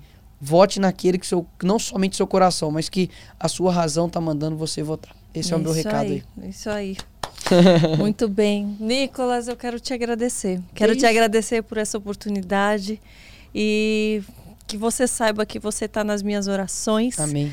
Que eu peço também para que todo dia que o Senhor te alcance, Amém. te fortaleça, que você continue sendo essa voz para a nação, essa voz que fala por nós, Amém. que luta por nós que você continue crescendo em graça, em sabedoria, que você continue crescendo aos olhos do Senhor, Amém. não importa o que o mundo falar, que você continue sendo esse rapaz, esse homem destemido, Amém. esse homem que não se importa com o julgamento da terra, só o julgamento dos céus, Amém. e que procura seguir nessa palavra. Parabéns, Obrigado. parabéns pelo ser humano que você é, pelo exemplo, por suas lutas, por suas vitórias. E eu desejo que elas sejam muitas, muitas, muitas na tua vida profissional, na tua vida Amém. pessoal, na tua vida emocional. E eu quero te ver ainda muito longe, Sim. muito longe, alcançando muitas, muitas vitórias Amém. de Cristo para a tua vida, numa família numerosa. Tenho certeza que você vai ser um pai, um marido maravilhoso. Amém e você vai alcançar muitos sonhos ainda e outros que você ainda nem imagina Amém. sonhar. Chora não, porque eu Viu? choro atrás. é, eu, eu, fico muito, assim, me toca muito quando fala a respeito de família, porque eu falo isso e repito, assim, eu oro para meus filhos antes deles nascerem, sabe? Eu orava para minha esposa antes dela existir. Amém. Então, eu acho que a oração é uma forma de é, mostrar para o Senhor que nós amamos Ele, a gente quer ter relação com Ele, sabe? E que o Senhor é o nosso amigo, Ele preocupa com a gente, né? Tem vários desejos no nosso coração que toda hora que a gente acha que a gente está sozinho, mas não. Sim. O Senhor sabe o quanto eu imagino meu filho, eu imagino o rosto dele, sabe? Eu imagino assim, falo, poxa, como vai ser meu filho? Eu fico assim, não, como que eu vou como que eu vou é, é, é, educá-los, sabe? Como que eu vou protegê-los? Como que eu vou fazer com que eles tenham a sede por Cristo, sabe? Como que eu vou fazer com que eles tenham essa vontade de adorar ao Senhor? Mas uma coisa que minha mãe sempre falou comigo, respondendo às outras pessoas, é, é como que você fez para criar o Nicolas? Ela falou, olha, a primeira coisa que eu fiz foi consagrá-lo ele ao Senhor. Sim. Então eu consagrei não somente meus filhos, né, a, a, a minha família, minha esposa, é mais a minha vida a ele. Então sou grato e essa questão de ai quero ver você em outros lugares. A única coisa que eu peço ao Senhor é, é Deus, eu quero ser lembrado só pelo pelo Senhor e pelo diabo. São as duas pessoas que eu quero que saibam o meu nome. Deus, eu quero que saiba o meu nome por uma pessoa que é, realmente lutou por ele, um amigo, e o diabo por eu ter tirado muita gente lá do inferno. Aleluia. Só essas duas pessoas que eu quero que lembre do meu nome. O resto a gente se encontra na eternidade boa. Amém. Estaremos lá, estaremos Vambora. lá. E eu quero agradecer vocês também por essa oportunidade de estarem nos ouvindo. Graças a Deus, glória a Deus, nós temos essa oportunidade de falar e vocês de ouvir. Ainda somos livres para isso no, no Brasil, onde podemos ter nossa voz alcançada. Então, lembre-se de se posicionar nesse momento tão decisivo para que isso não se perca, para que a palavra de Deus não seja calada, para que as igrejas sejam respeitadas, para que nós, como corpo de de Cristo, não sejamos zombados, ridicularizados, que você se posicione para ter o aplauso dos céus na sua vida. Não se preocupe, não se preocupe, porque a batalha, ela é de todas nós, a batalha ela é espiritual, ela é também aqui carnal, mas Cristo está com aqueles que o buscam, por aqueles que creem, por aqueles que o respeitam. Então esteja firmado na rocha, esteja firmado, mantenha confiança, mantenha perseverança. Não desista de valores eternos, por algo passageiro. Não desista, não desista daquilo que o Senhor prometeu para a sua vida. Não se, se inclua num, num negacionismo, não se inclua num, num, nicho de pessoas que se sentem rejeitadas, porque o Senhor não te rejeita. O Senhor te aceita do jeito que você está para te restaurar, para te transformar, para te fortalecer. Que você seja alcançado diariamente pela palavra do Senhor. Essa palavra que irá te fortalecer, que irá te dar coragem. Então, coragem nesse momento. Coragem. Se posicione pelos teus valores, pelos valores do reino. Você só tem a ganhar porque o Senhor é conosco. O Senhor é por aqueles que lutam por Ele também. Nós estamos aqui com uma missão. Não fuja da sua missão. Não fuja do seu propósito aqui na terra. Não fuja. Encare, porque o Senhor irá te fortalecer.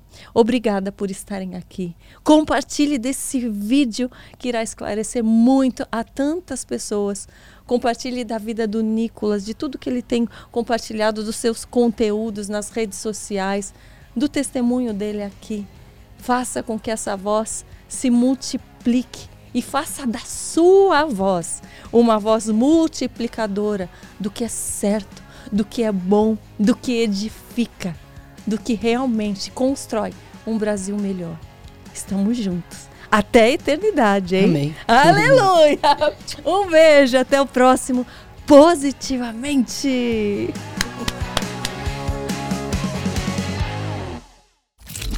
Hub.